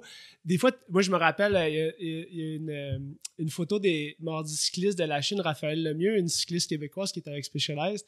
Il y a, il y a une photo, là, il y a eu un crash, puis elle a bunny up par-dessus le gars, puis la photo, est- la fille est juste dans les airs, puis, tu sais, c'est une des meilleures pilotes probablement sur le circuit. Euh, tu sais, c'était fascinant. Là, je veux dire, cette personne-là gagne des courses parce qu'elle a des habiletés de pilotage qu'elle a acquis au mountain bike, au BMX, Ouais. tout ça, qui font que quand elle arrive sur son vélo de route, elle sait manœuvrer son jouet. Là. C'est pas juste la personne qui pousse le plus de watts qui gagne les courses. Non, c'est la personne qui va le plus vite puis qui passe la ligne Ouais. d'arrivée en premier. L'aspect technique. Tu sais, le, le Tour de France, c'est le meilleur exemple. Je veux dire, pour gagner une course à étapes, t'as pas besoin de finir premier. Ouais, c'est vrai. C'est un bon point. T'as juste besoin d'avoir le meilleur temps overall. Ouais, c'est Puis vrai. si t'as une grosse équipe qui te tire tout le long, ben en vélo, c'est pratique. Mhm. Si on rentre dans les éléments du bike fit, Mhm. euh, on a comme pas le choix de partir par la selle. Il y a des éléments clés en lien avec la hauteur de la selle, le recul, l'inclinaison. Euh, c'est quoi les éléments?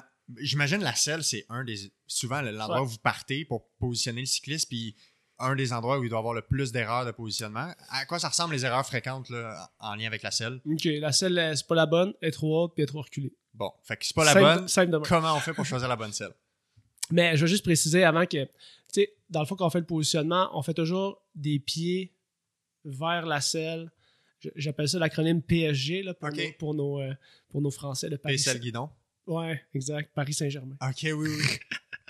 Faut les références. Ouais. Euh, mais bref, pied, selle, guidon, effectivement.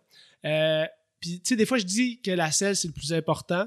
Euh, oui, on peut commencer par on ça. peut y aller dans l'ordre PSG. Non, non, non, c'est correct. Je voulais juste te préciser que j'ai fait des capsules éducatives où j'ai parlé de la selle en premier parce que euh, c'est. Je je dis que j'en parle en premier parce que c'est la chose qui est le plus manquée. Ouais. Fait que si j'ai le choix d'éduquer la population générale, ben c'est sûr que je choisis de leur Ouais, parler de la selle parce que versus un positionnement de cale, j'ai bien plus de défauts qui sont associés dans ma population clinique avec un positionnement de la selle puis le choix de la selle qu'il y en a avec les cales. Ouais.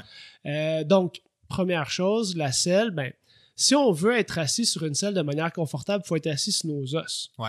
Fait que les os du bassin, qu'on va appeler les tubérosités sciatiques ou les rameaux pubiens, dépendant, tu sais, dans le fond, à partir des tubérosités, on a les rameaux pubiens qui arrivent au pubis. Dépendant la quantité qu'on a de d'antéversion, c'est-à-dire de roulade là, vers l'avant, tu sais, est-ce que le guidon il est vraiment bas puis vraiment loin à l'avant? Pardon. Euh, ce qu'on va devoir déterminer, c'est finalement c'est quoi la largeur qu'il nous faut au niveau de la selle pour s'asseoir sur une surface qui est osseuse? Si on n'est pas assis sur nos os, on va être assis sur des tissus mous. Hommes ou femmes, nos tissus mous sont pas faits pour être en compression sur une selle de vélo. Cinq minutes pour aller au dépanneur, aller euh, à l'épicerie, ça va. Ouais. Mais si on en fait de manière régulière, les tissus mous ont besoin de pas être 100% du temps comprimés. Donc, il faut trouver un appui qui est osseux. Puis pour ça, ben, il faut, faut utiliser ce qu'on appelle un, mesure-fesse, c'est-à-dire on mesure pas les fesses, on mesure la distance des tubérosités sciatiques. Puis ensuite, on va partir de ça pour déterminer la largeur de la selle. Lorsqu'on a déterminé la largeur de la selle, nous, le processus qu'on emploie en clinique, c'est qu'on va prendre plusieurs selles qui ont, par exemple, une largeur de 150, 155 mm, puis on va asseoir la personne sur cette selle-là.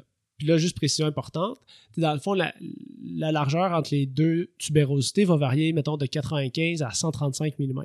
Si tu as 135 mm de largeur de tubérosité, ben, tu ne prends pas une selle de 135 parce que tes ischions vont tomber de chaque bord. ça. Dans le fond, il faut une selle plus large que la mesure des tubérosités osseuses qu'on a, qu'on a choisies parce qu'on veut que les os soient à côté sur la selle. Ouais. Précision très importante. C'est pas genre, je mesure mes fesses puis j'achète une, une selle de cette largeur-là. Ouais. Elle va toujours être trop, trop Il y a un endroit sur la selle où théoriquement les ischions devraient être à côté, j'imagine, en, en lien avec le rembourrage ou peu importe. là. Oui, 100%. 100%. La seule chose qu'il faut éviter, c'est de penser que euh, le cycliste devrait avoir à se déplacer à cet endroit-là. C'est-à-dire que dans le positionnement, moi, mon travail, c'est de m'assurer que tu tombes à cette place-là. Instinctivement. Que- ouais, que- pas besoin. corps- ouais, ouais. Les gens, des fois, ils se cherchent où s'asseoir sur la selle, mais ça, c'est un signe qu'elle n'est pas à bonne place ou que c'est pas à la bonne selle. Dans un sens. Ouais. Si tu es tout le temps en train de gigoter, en bon français, si tu es tout le temps en train de bouger sur ta selle, euh, tu vas te retrouver à avoir des, problèmes, là, c'est sûr. Fait que, euh, bon, une fois qu'on a fait la sélection de la selle, il faut s'assurer d'avoir une hauteur qui est acceptable. La hauteur, on l'a fait avec l'angle au genou. Comme on a dit qu'on va situer grosso modo entre 32 à 40 degrés pour l'angle au genou à la position d'extension maximale de la jambe. Euh, puis finalement, le recul de selle, ben ça, ça va varier. Le recul de selle, ça va déplacer le centre de masse du cycliste soit vers l'arrière si on recule la selle, soit vers l'avant si on l'avance. Mhm. Donc en triathlon, le centre de masse du cycliste, il va être beaucoup plus avancé simplement à cause de la géométrie du vélo qui est plus avancée. Euh, parce que finalement, on coupe toute la distance de l'avant-bras pour rejoindre le guidon. On va côté sur les bords. Donc, le recul de selle va être déterminé en grande partie par l'utilisation puis la pratique. C'est-à-dire que si on fait du mountain bike, par exemple, qui est un des extrêmes du spectre, si on fait de la descente, là, du downhill, du Ouais. monde qui, ont, qui, qui vont vraiment descendre à très, très grande vitesse, ben, eux, le but, c'est de reculer le centre de masse au maximum. Parce que si le centre de masse il est vers l'avant, ils vont passer par-dessus Ouais. leur bicycle. Ouais. Fait qu'il y a quelque chose à comprendre dans le fait que le, le- le- le centre de masse du cycliste, qui est relatif au- à la mesure knee over pedal spindle, qui est comme on, ajuste le recul de selle, est relative à la pratique cycliste. Si on est en cyclocross, cyclocross, c'est des courses euh, d'automne, de, de- d'entre-saison, Ouais. avec de la boîte, du franchissement d'obstacles. Ben, dans ce contexte-là, tu veux pas non plus avoir un centre de masse qui est trop vers l'avant. Tu veux être capable de faire des bunny up, de sauter avec ton vélo. Donc, on va peut-être se retrouver un petit peu plus en arrière versus le vélo de route compétitif sur, un, sur euh, de l'asphalte. Euh, et euh, par la suite, le vélo de triathlon, où est-ce qu'on va être très, très, très engagé vers l'avant du vélo.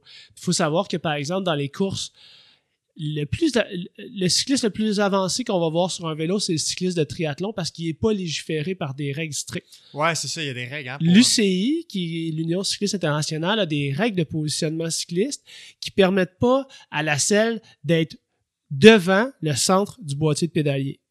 OK. Habituellement, il faut que la selle soit 5 cm derrière. Dans certaines catégories, on a le droit de déroger à une règle, mais on peut jamais, jamais, jamais faire dépasser la selle. Fait que, mettons, sur le Tour de France, ils sont tous régis par ça. faut qu'ils fassent vérifier leur bike. Vélo de route est régi, euh, vélo de TT est régi. Tout le vélo est régi. Tout ce qui est sanctionné, puis la FQFC ici a régi aussi, là, parce que dans le fond, elle est, sous- elle est chapeautée par Ouais. les instances au-dessus. Fait que oui, là, les, les- les règles de positionnement, par exemple, l'inclinaison de la selle, maintenant, on a le droit à 9 degrés, là, si je ne m'abuse. Pas plus que ça. Avant, c'était 4. Mais bref, ça change au fil du temps. Puis, c'est souvent limitant pour les personnes dans le spec qui sont très petites ou très grandes. Ouais, Parce que finalement, c'est des règles qui sont bonnes pour le milieu de la exact. distribution de la cloche. Comme puis toujours. Ouais, comme toujours. Les comme grands oubliés. les grands oubliés, les extrêmes. Euh, fait que ces gens-là sont moins bien desservis, puis on, a on a on plus de difficultés à les positionner. Alors que tu une règle plus, plus peut-être plus euh, égalitaire, plus équitable. J'ai toujours de la misère entre égalité é- égal. Bref, je sais pas qu'est-ce qui est mieux entre Je pense que ce serait équitable. équitable. hein, Égal, ce serait. égal, c'est ça. En ce moment, en c'est ce moment, égal. en ce moment, c'est égal, mais c'est pas, équitable. C'est ça. Fait que le fait, dans le fond, d'avoir une règle équitable, ça serait d'avoir quelque chose comme la longueur des jambes, la longueur du tronc, avec faire un ratio finalement avec la morphologie du cycliste Ouais. pour que ce soit équitable pour tous. Mais bref, non, on s'embarquera pas là-dedans. là. Je, je, je dois m'arrêter là. Parce que Fait que ça, c'est pour avance-recul, puis pour la hauteur. Puis, euh, qu'est-ce que tu aurais à dire, les points clés sur l'inclinaison? Ouais, l'inclinaison, le plus important, c'est que la personne, euh, elle devrait pas sentir qu'elle glisse vers l'avant. C'est Puis, aussi simple que ça. tu devrais avoir 50% plus 1 de ton poids sur tes fesses? Ouais, ça c'est une, euh, ça c'est quelque chose que j'ai, euh, j'ai dit longtemps. Sauf que le problème avec ce- cette, euh, cette phrase-là, cet énoncé-là, c'est que c'est subjectif. Ouais, c'est ça. cette, cette sensation-là est tellement différente d'une personne à l'autre que j'ai fini par euh, la laisser tomber parce que j'étais pas capable. Il y, a trop de billets dans cette Ouais, t'es pas interprétation. capable d'avoir une mesure qui est valide ou, Non. ou, euh, Non, une façon de l'objectiver qui est, qui est valide. exact. Ouais, j'essaie d'utiliser des termes. euh, Est-ce que tu es confortable avec la distribution du poids entre tes mains et tes fesses? Ouais. La réponse est oui ou non. Le pourcentage est très difficile à quantifier. Je veux dire, à la fin d'une ride, tu as peut-être l'impression que tu as trop de poids sur tes mains, mais quand tu es en ma séance de bike fit qui dure une heure, tu te trouves correct. tu sais. Ouais, je comprends. Fait que c'est plus, tu vas y aller avec le. le- le- Subjectivement, est-ce qu'ils se sentent bien distribués en termes de poids? Ouais, puis je, je laisse toujours la porte ouverte au fait que justement, tu sais, on est ensemble pendant deux heures. Ouais. Ben, peut-être que dans 20 heures, quand tu vas être habitué à tous ces changements-là qu'on a faits, euh, puis encore une fois, je suis plus précautionneux quand je fais beaucoup de changements pour bien exprimer ça. Mais euh, je leur dis, tiens, on va se revoir dans six Ouais, semaines. dans six semaines, tu m'envoies un courriel. Si tout va bien, envoie-moi un courriel pareil, ça me fait plaisir de Ouais, te lire. Je veux le savoir. Mais si ça va pas bien, ben, euh, ça se peut fort bien parce qu'on a fait beaucoup de changements, puis il nous restera du fine-tuning à faire. Parfait. Est-ce que ça complète les points clés pour ce qu'on a parlé de la selle? Ouais. Fait qu'on passe au cal, pédalie. Ouais.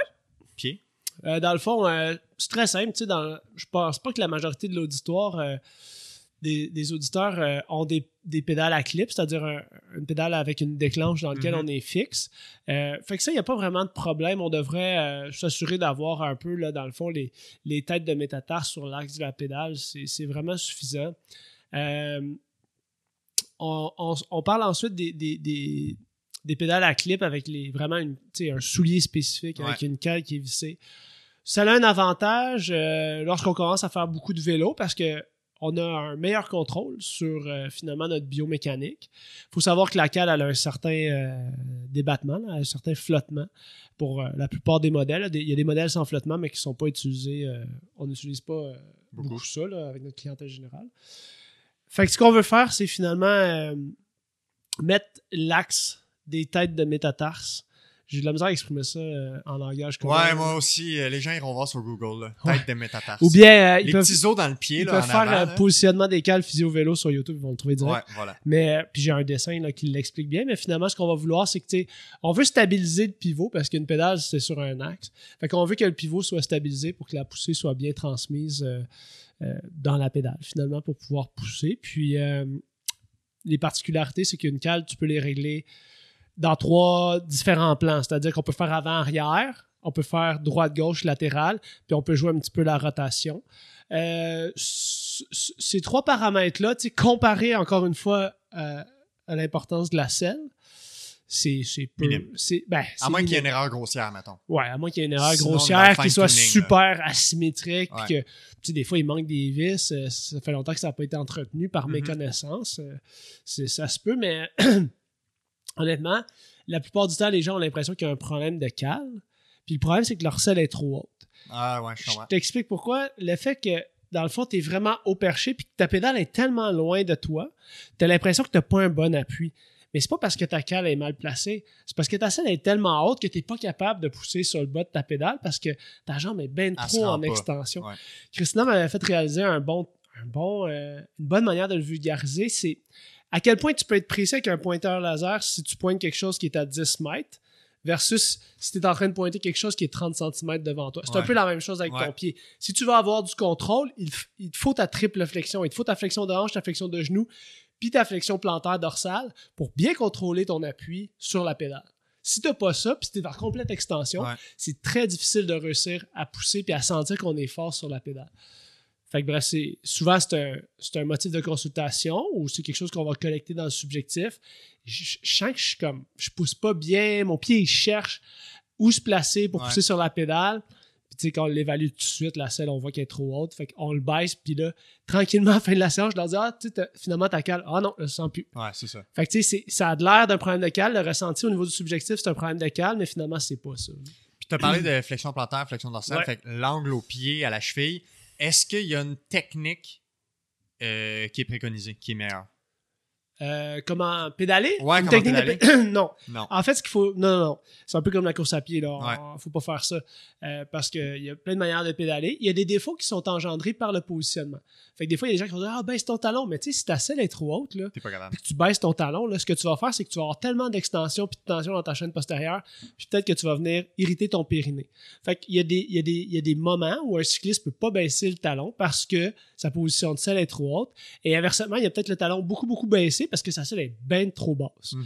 Euh, fait que tout ça pour dire que on va essayer de, de- de refléter au patient que c'est souvent les conséquences d'un positionnement inadéquat. Fait que sa biomécanique s'est adaptée à cette position-là qui était inadéquate. Ouais. La personne n'est peut-être pas blessée. Là. Faut pas corriger quelque chose. C'est un peu comme. Ouais, don't fix it if it's not broken.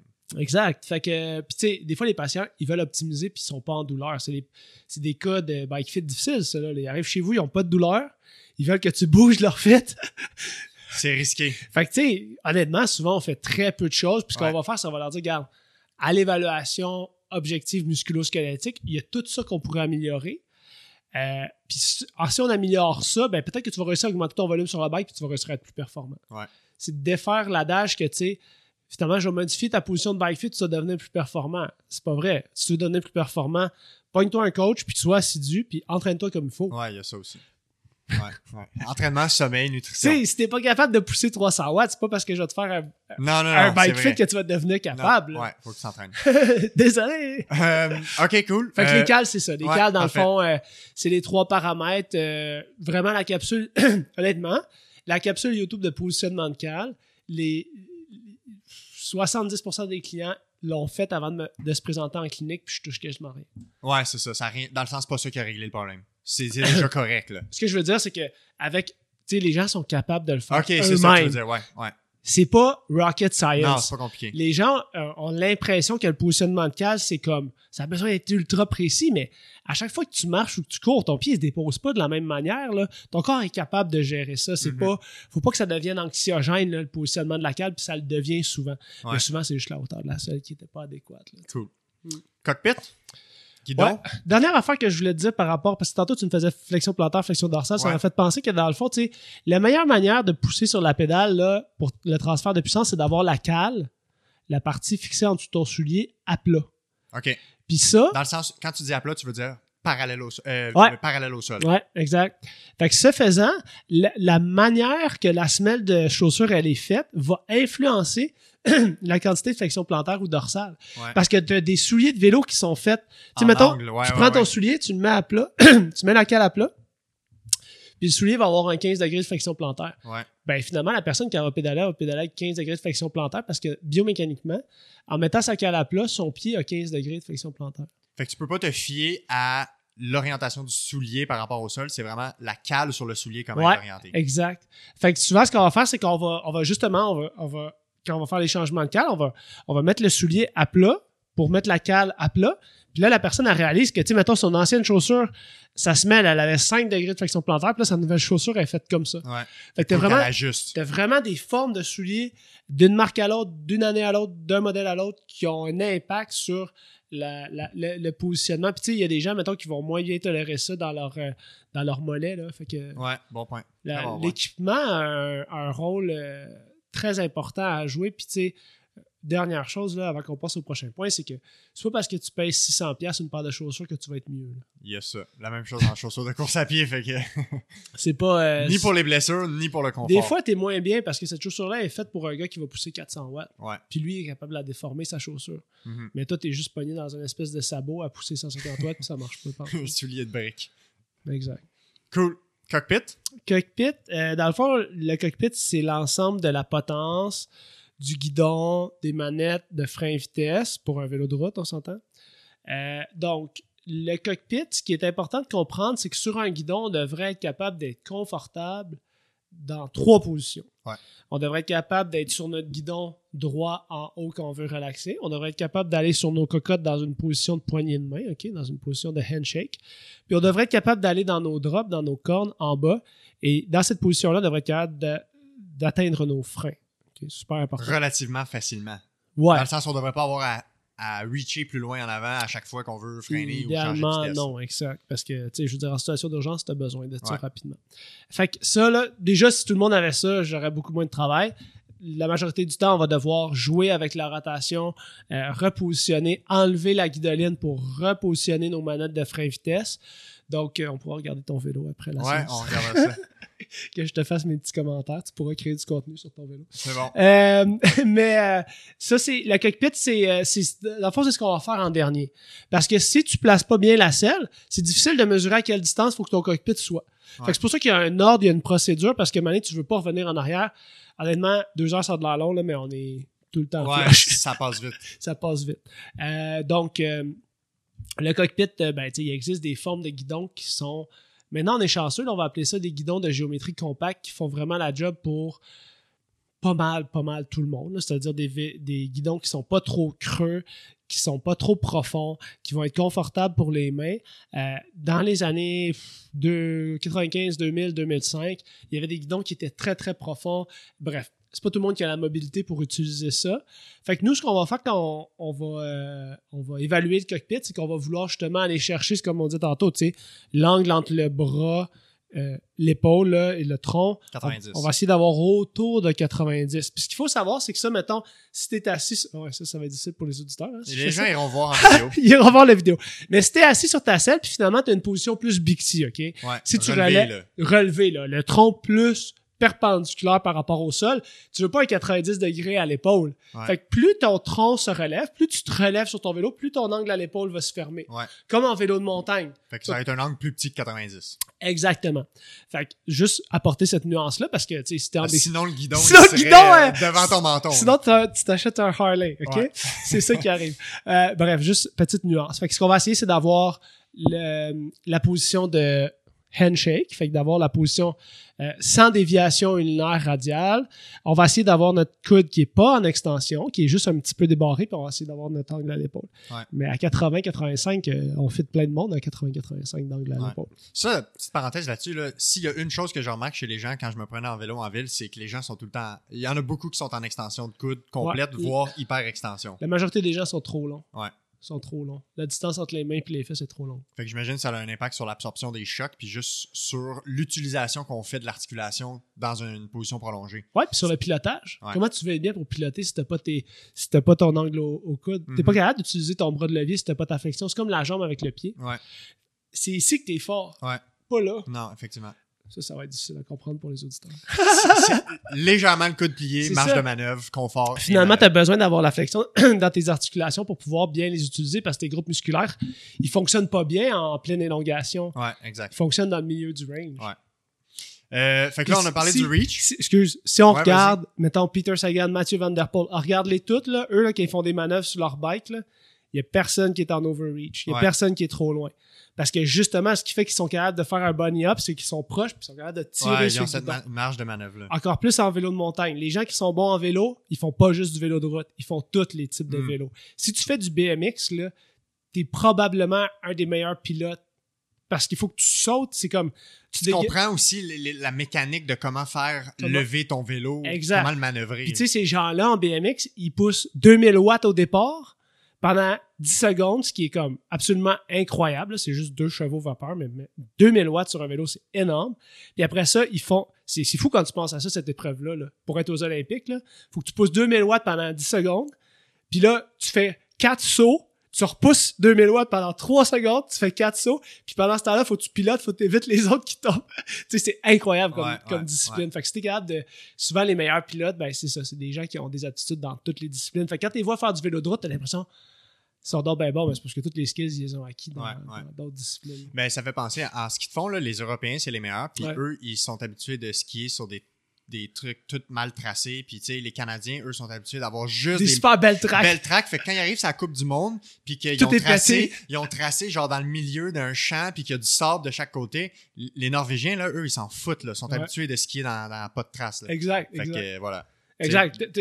C'est ça. La performance, c'est- c'est. c'est À quel point t'es complet dans C'est sport. versatile. C'est Faut que tu sois versatile. tu sais. Ouais. Euh, la journée qui pleut, là, faut que tu saches. euh, faut que tu saches euh, faire des virages à haute vitesse dans la pluie. Là. Ouais, ouais, C'est comme les pilotes d'F1. là. tout à fait. Les meilleurs, c'est ceux qui pilotent bien dans toutes les conditions. Ouais. Fait que, angle au tronc, euh, coude légèrement en flexion, Position, position du poignet aligné neutre, fait que pas trop en arrière. Ouais, comme une poignée de main. C'est ça. Exact. Autre chose? Non, non, c'est tout. c'est tout, c'est tout. C'est Puis ce que, ce que tu disais là, tantôt, tu sais, le, le, le- faut avoir un accès au frein. Ouais, C'est c'est une erreur que tu vois souvent, j'imagine. Dans le fond, c'est Ouais. le positionnement de la, de la manette de frein sur le guidon, le levier, ouais. sur, le, sur la cocotte. Parce que le levier, souvent, tu es capable de. Il y a une vis d'ajustement qui permet de rapprocher le levier. Ouais. Sans changer ton. Bref. Sans changer le- le- la Ouais. rotation du guidon. Si les gens cherchent là, sur Internet, tu peux. Parce que dans le fond, la vis est toujours cachée à un endroit différent d'un modèle à l'autre. Fait que tu écris, tu sais, mettons, un Shimano 105 2014, Reach Adjustment Manual, puis là, tu vas trouver où ta vis d'ajustement. À partir de 2015, il y en a pas mal sur tous les modèles. Ils sont tous en ligne. euh, disponibles il a entendu à 2019, là, mais sinon, tu as toute une vis quelque part qui peut t'aider. Très cool. Autre chose à dire sur euh, guidon, cockpit euh, de, de, de points clés? Ça fait le tour. Il y a tellement de choses à dire. J'essaie de résumer. On a quand même les euh, points euh, les plus importants. là, Ouais, exact. tout Tout, ça, ce qu'il faut pour faire de base. là. Fait que, Sinon, les gens peuvent aller juste sur ouais, effectivement. on a fait 210 vidéos sur YouTube, puis on va continuer à en produire 200 autres. Ouais. Tu fais jamais le tour, là, parce que Non, non, non, c'est ça. Il y a tout le temps quelque chose. les gens commentent sous la vidéo, puis sont comme, moi, j'ai tel, tel, tel problème, euh, vous avez pas parlé de ça. Ah ouais, c'est bon, prochain contenu. Ouais, effectivement. Je veux qu'on fasse, pour conclure, une petite série en rafale. Fait que, mettons, on passe les problèmes les plus complexes, puis tu me dis, mettons, de toi avec ton expérience clinique, Combien de, c'est temps, quoi... combien de temps tu me laisses une minute pour chaque? Bon, une Donne-moi un défi, on là. est là. on Donne-moi un défi. OK, euh, 30 secondes à une minute par, par point, OK? Fait que tu dis les erreurs de positionnement les plus fréquentes pour les problèmes que je te nomme. Ok, C'est bon? je check mon chrono. Parfait. Fait que douleur au périnée ou plaide-ciel? Celle trop haute, celle trop étroite, celle trop reculée. Euh, C'est ça. Que la selle. En lien avec la selle. Ouais, pas mal. Cool. Ben, euh, oui, je pourrais Et on peut compléter. il me reste là, du temps. si- ben oui, Mettons, si les euh. Utilisation d'un chamois, Ah ouais, euh, vas-y donc. un cuissard. Ouais, ok. OK, un cuissard, idéalement sans sous-vêtements. Ouais, Des fois, il y a des gens qui aiment ça utiliser des sous-vêtements sans couture. ouais. C'est peut-être la seule option. Parce que la friction. Exact. entre le Il me reste trois secondes. Crème de chamois à utiliser si tu fais plus que deux jours d'affilée de vélo. Ah Crème ouais, de hein? chamois qui est un lubrifiant hydratant pour l'entrejambe. Oh, ok. Ouais. Intéressant. Ah, c'est ça. Ça se vend-tu en genre de. Ça ressemble à un déo, là? Ça Un ressemble à- déodorant? Euh, ça, c'est, ça, du body glide pour euh, Ouais. genre enfiler ton saut de triathlon puis l'enlever. Moi, je te parle de crème de chamois. Chamois butter. Crème de chamois qui est plus comme un type de dentifrice. Ouais. Puis c'est un hybride, c'est ça, entre. euh, c'est pH neutre pour l'entrejambe, Mhm. euh, hydratant, un petit peu lubrifiant. Fait que comme ça, ça réduit la friction à l'entrejambe. N'importe qui qui a fait Montréal-Québec, là, en une ou deux journées, en a mis. Ouais. En tout cas, j'espère. Sinon, ils sont chez nous. Ok, super. Euh, excellent. Engourdissement au niveau des mains ou des doigts. Ouais, ça c'est super intéressant. J'ai encore euh, dans ma formation des nouveaux physios, c'est toujours euh, ma question piège, la selle. Si ta selle est inclinée vers le bas, tu es tout en train de glisser, tes mains ce qui te servent c'est de te de tomber vers le guidon. Fait que quand les gens ont des problèmes au niveau du guidon, qui ont des douleurs, ils devraient s'assurer d'être bien assis sur la selle puis de pas glisser sur leur selle. C'est la première chose. Après ça, tu viens stabiliser le guidon. Mhm. Mais si tu assesses pas la selle, puis tu fais juste remonter le cockpit, tu bouges les affaires, mais que tu es encore sur une glissade, tu sors pas de ton problème. Puis Ouais. 90% du temps, c'est ça. Puis si on, on sort du posite puis on pense à musculo-squelettique, ben n'importe quoi qui en lien avec le positionnement du cou, mobilité des nerfs, Ouais. antécédents de Exact. problématiques avec les nerfs. euh, C'est là que l'évaluation pré-positionnement va, va vraiment nous aider. Ouais. Genre, t'es-tu. As-tu des engourdissements quand tu travailles à l'ordi, quand tu dors, tout ça? C'est toutes des clés euh, de diagnostic. Excellent. Euh, douleur au cou, à la nuque. Euh, trop de. La différence de hauteur entre ta selle et ton guidon? Ouais. Fait qu'une position trop agressive, une posture trop souvent, là, justement, on accumule euh, posture assis devant l'ordinateur, plus vélo, plus euh, j'écoute la télé le soir, puis euh, quand je me couche, je dors sur le ventre, puis la tête vers l'arrière. rotation, extension, bref, etc. Fait que ça, c'est sûr que le coup, faut bien l'évaluer en dehors du bike. Position de sommeil, c'est tout le temps la question qu'on pose aussi. Ouais. Fait que sur le bike, avoir une casquette, Parce que tu, ça Parce cache que- ta vision. parce puis- que tu es ouais. obligé de faire de l'hyperextension. Des lunettes avec un trop grand. Un euh, gros, euh, ouais, Un exact. trop grand, euh, voyons. Exact. Cadre, frame. C'est pour ça que j'ai mes lunettes LED en tout temps. Ouais, ah, c'est bon, c'est Il n'y a bon. pas de frame en haut. Euh, mais euh, ouais, c'est ça. Fait que ça, ça résume pas mal. Puis, tu sais, l'inclinaison de la selle, tout ça, ouais, ça peut. Ça, il y a un lien, tu sais, les gens qui ont des foyers progressifs dans leurs lunettes, puis mettons qu'à l'ordi, ils ont mal au cou parce que à cause de leur foyer, il faut tout le temps qu'ils lèvent le menton pour bien voir. Ouais. Puis là, ils se retrouvent dans une position de fin de mouvement dans l'extension du cou. Ouais. Ben, il y a un peu ce parallèle-là avec euh, soit la casquette, soit le, le, le- le- frame de ta lunette qui Ouais. fait que tu as besoin de sortir le menton pour mieux voir. ouais, ouais, en vieillissant, je sais que ça va m'arriver. Merci de m'y avoir fait penser. On s'en reparle dans 30 ans. Euh, good. Fait que ça, c'était douleur au cou. Douleur au bas du dos, qui est une raison fréquente de consultation. Ouais, ça, on a beaucoup, beaucoup de. On a beaucoup de de- d'évaluation à faire off the bike. Ouais. Fait que, tu sais, des segments qui sont hyper mobiles, ils bougent trop à un endroit, ils sont trop raides à un autre. Euh, le- sur le vélo, là, il faut comprendre que ce qu'il faut être fort au niveau du tronc, il faut être fort en anti-rotation. Fait qu'il faut que tu sois capable de rester stable pendant que tes jambes ils bougent, puis que ton guidon, tu peux tirer dessus. Fait que de la force anti-rotatoire, les gens sont jamais ils ont jamais travaillé ça en Ouais. général, à part s'ils ont eu un programme spécifique d'entraînement. Euh, ça, ça vient de Yannick Morin à Laton, le préparateur physique justement de l'équipe euh, au Québec. Ouais. Fait que dans le fond, la force antirotatoire, la stabilité au niveau rachis, au niveau des segments, où est-ce qu'on va chercher le mouvement, où est-ce qu'il n'y en a pas assez. Sur le niveau du bike fit, c'est celle trop haute, mais celle trop basse aussi. Parce que si ta selle est trop basse puis que tu as un manque de mobilité à la hanche, manque de mobilité à la hanche, c'en est un autre. Mais bref, tu vas avoir beaucoup de euh, flexion latérale au niveau du rachis. Imagine à 90 RPM, tu fais 3 heures de bike, Ouais. 5400 fois à l'heure, fois 3 heures, 15 000, 16 000, euh, 16 200 fois. Tu fais de la flexion latérale. Fait que ça, c'est les gens que quand tu regardes de derrière leur bassin, ils basculent Ouais. de haut en il y en a qui gigotent qui ont pas mal, on est d'accord. C'est pas genre, c'est pas mauvais. Non. Mais si j'ai quelque chose à dire par rapport à cause possible, ça serait ça. Euh, une selle trop étroite, si t'es pas assis sur tes os, tu vas gigoter.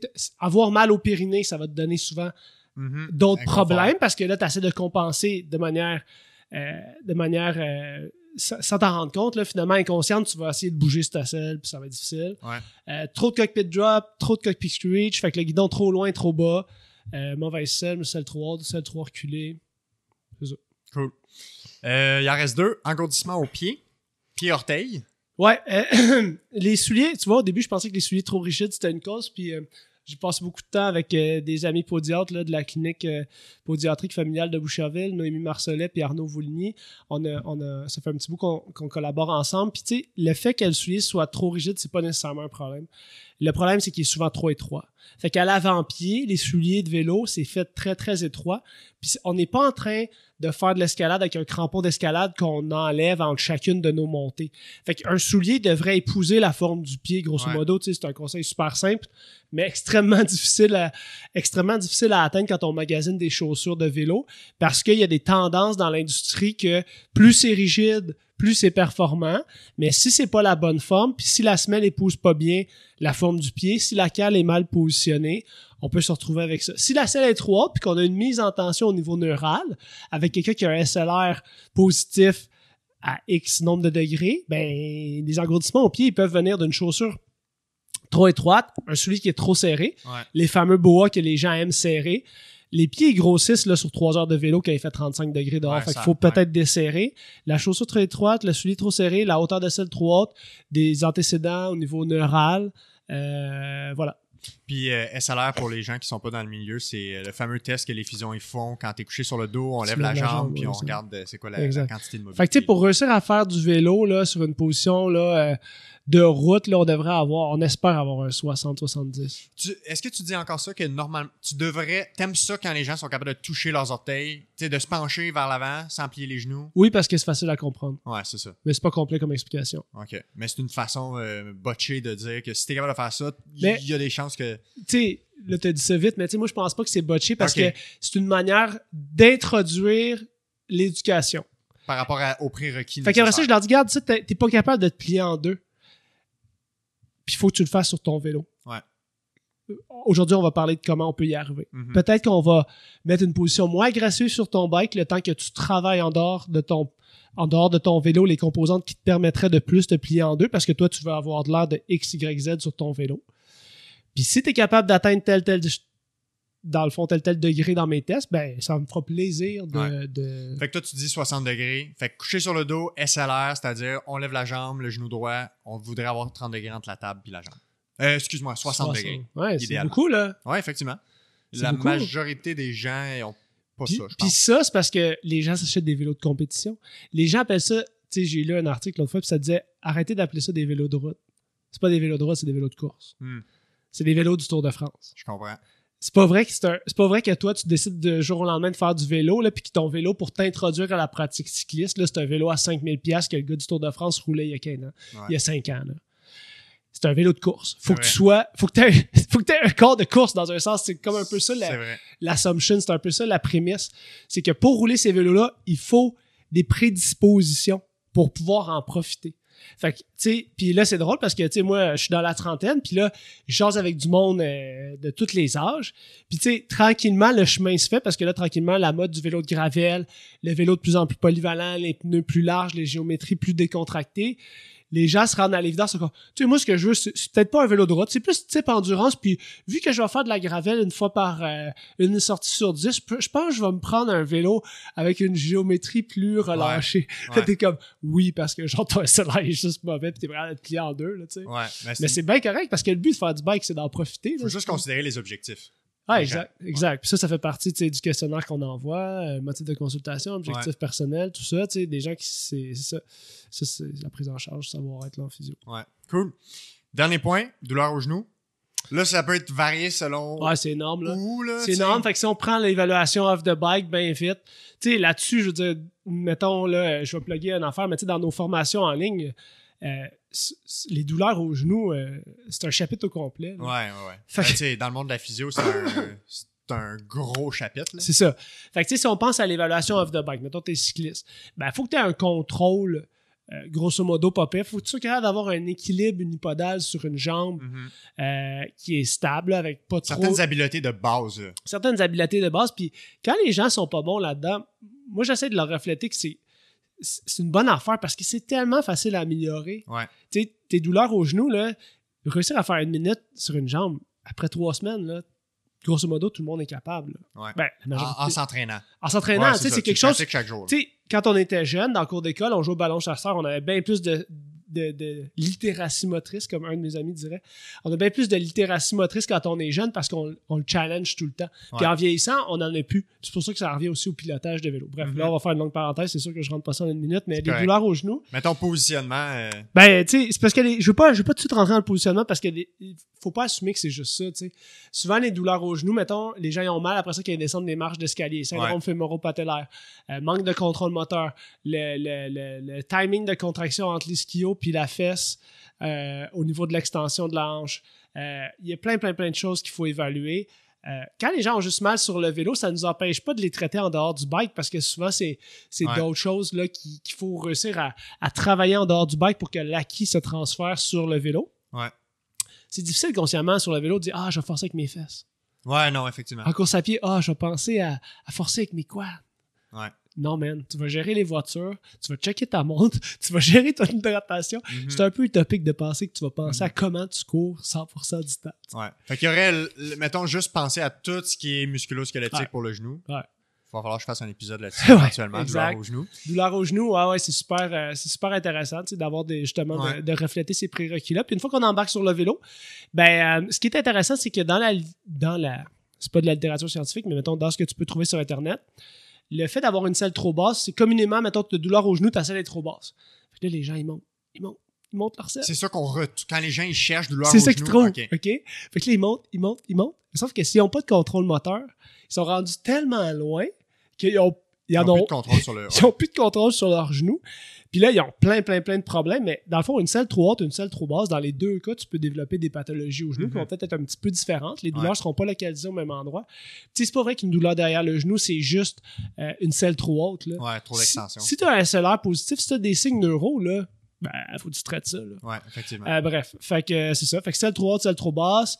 Euh, des fois, une largeur de base de. Là, c'est plus geek, mais une largeur de base de support plus ou moins.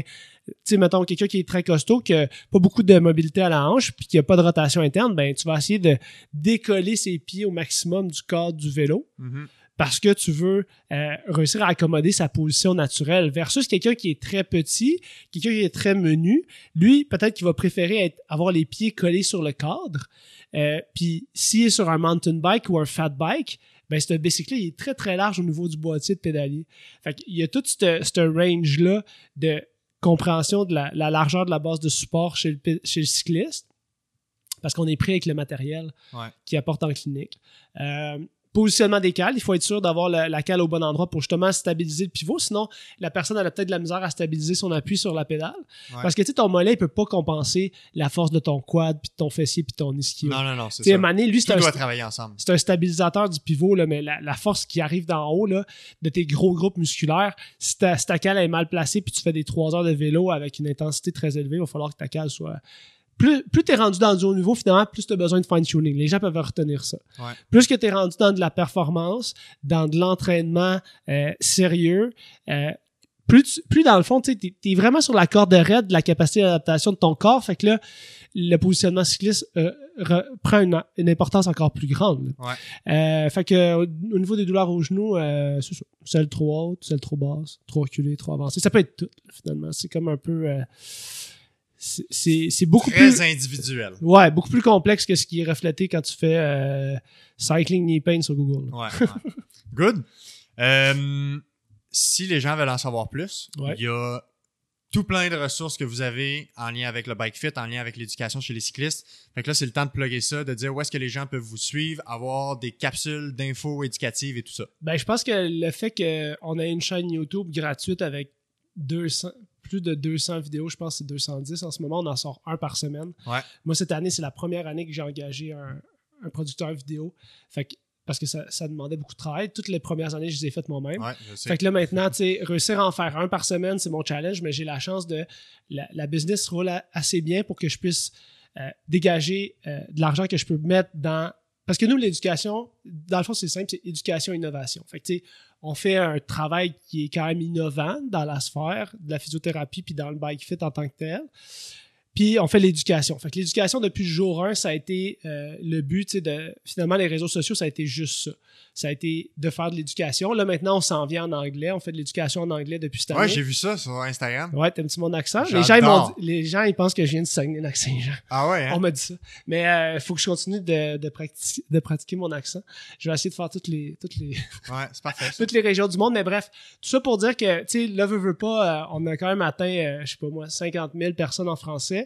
Puis, tu sais, là, veut, veut pas l'anglais, c'est, si on veut réussir à atteindre un auditoire encore plus grand, nous, on est rendu là. Ouais. C'est sûr qu'il y a des gens qui sont unilingues francophones qui trouvent ça un peu dommage.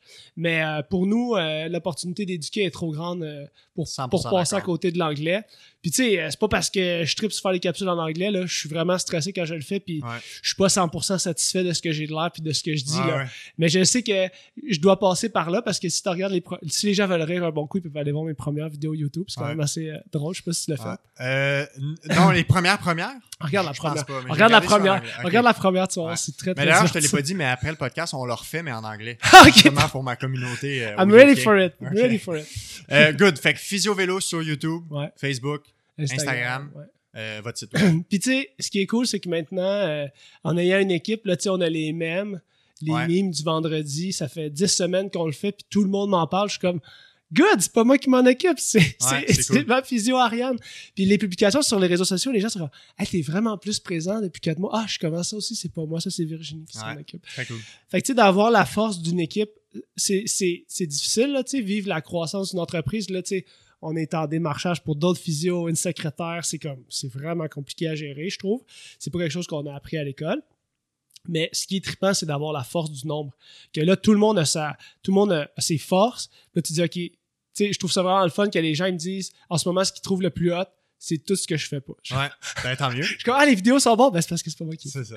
C'est le fun. Euh, très cool. Fait que les gens vont pouvoir retrouver ça, puis je pluguerai ça dans les dans les, euh, les petites notes puis dans les publications pour que les gens puissent avoir accès facilement. C'est gentil. Félicitations à toi pour ton podcast. C'est Merci, c'est fin. vraiment un accomplissement d'être euh, d'être constant comme ça. Là. Je sais tout le travail que ça représente. Puis c'est un nice setup. T'es bien préparé. Puis Merci, puis merci d'avoir participé. Au plaisir de s'en parler. Il va falloir faire un follow-up sur te- le projet de recherche euh, éventuellement. Fait que euh, on, Oui, on ben se écoute, de ça. on pourrait venir avec. euh, si tu veux faire le projet de recherche, il faudrait qu'on vienne avec Simon parce que j'ai pas l'impression que j'ai tout ce qu'il me faut pour euh, bon. bien exprimer. Simon, c'est un habitué, fait qu'il viendra. Super. Je Good, remercie, merci beaucoup. merci beaucoup, Alexis. Ciao.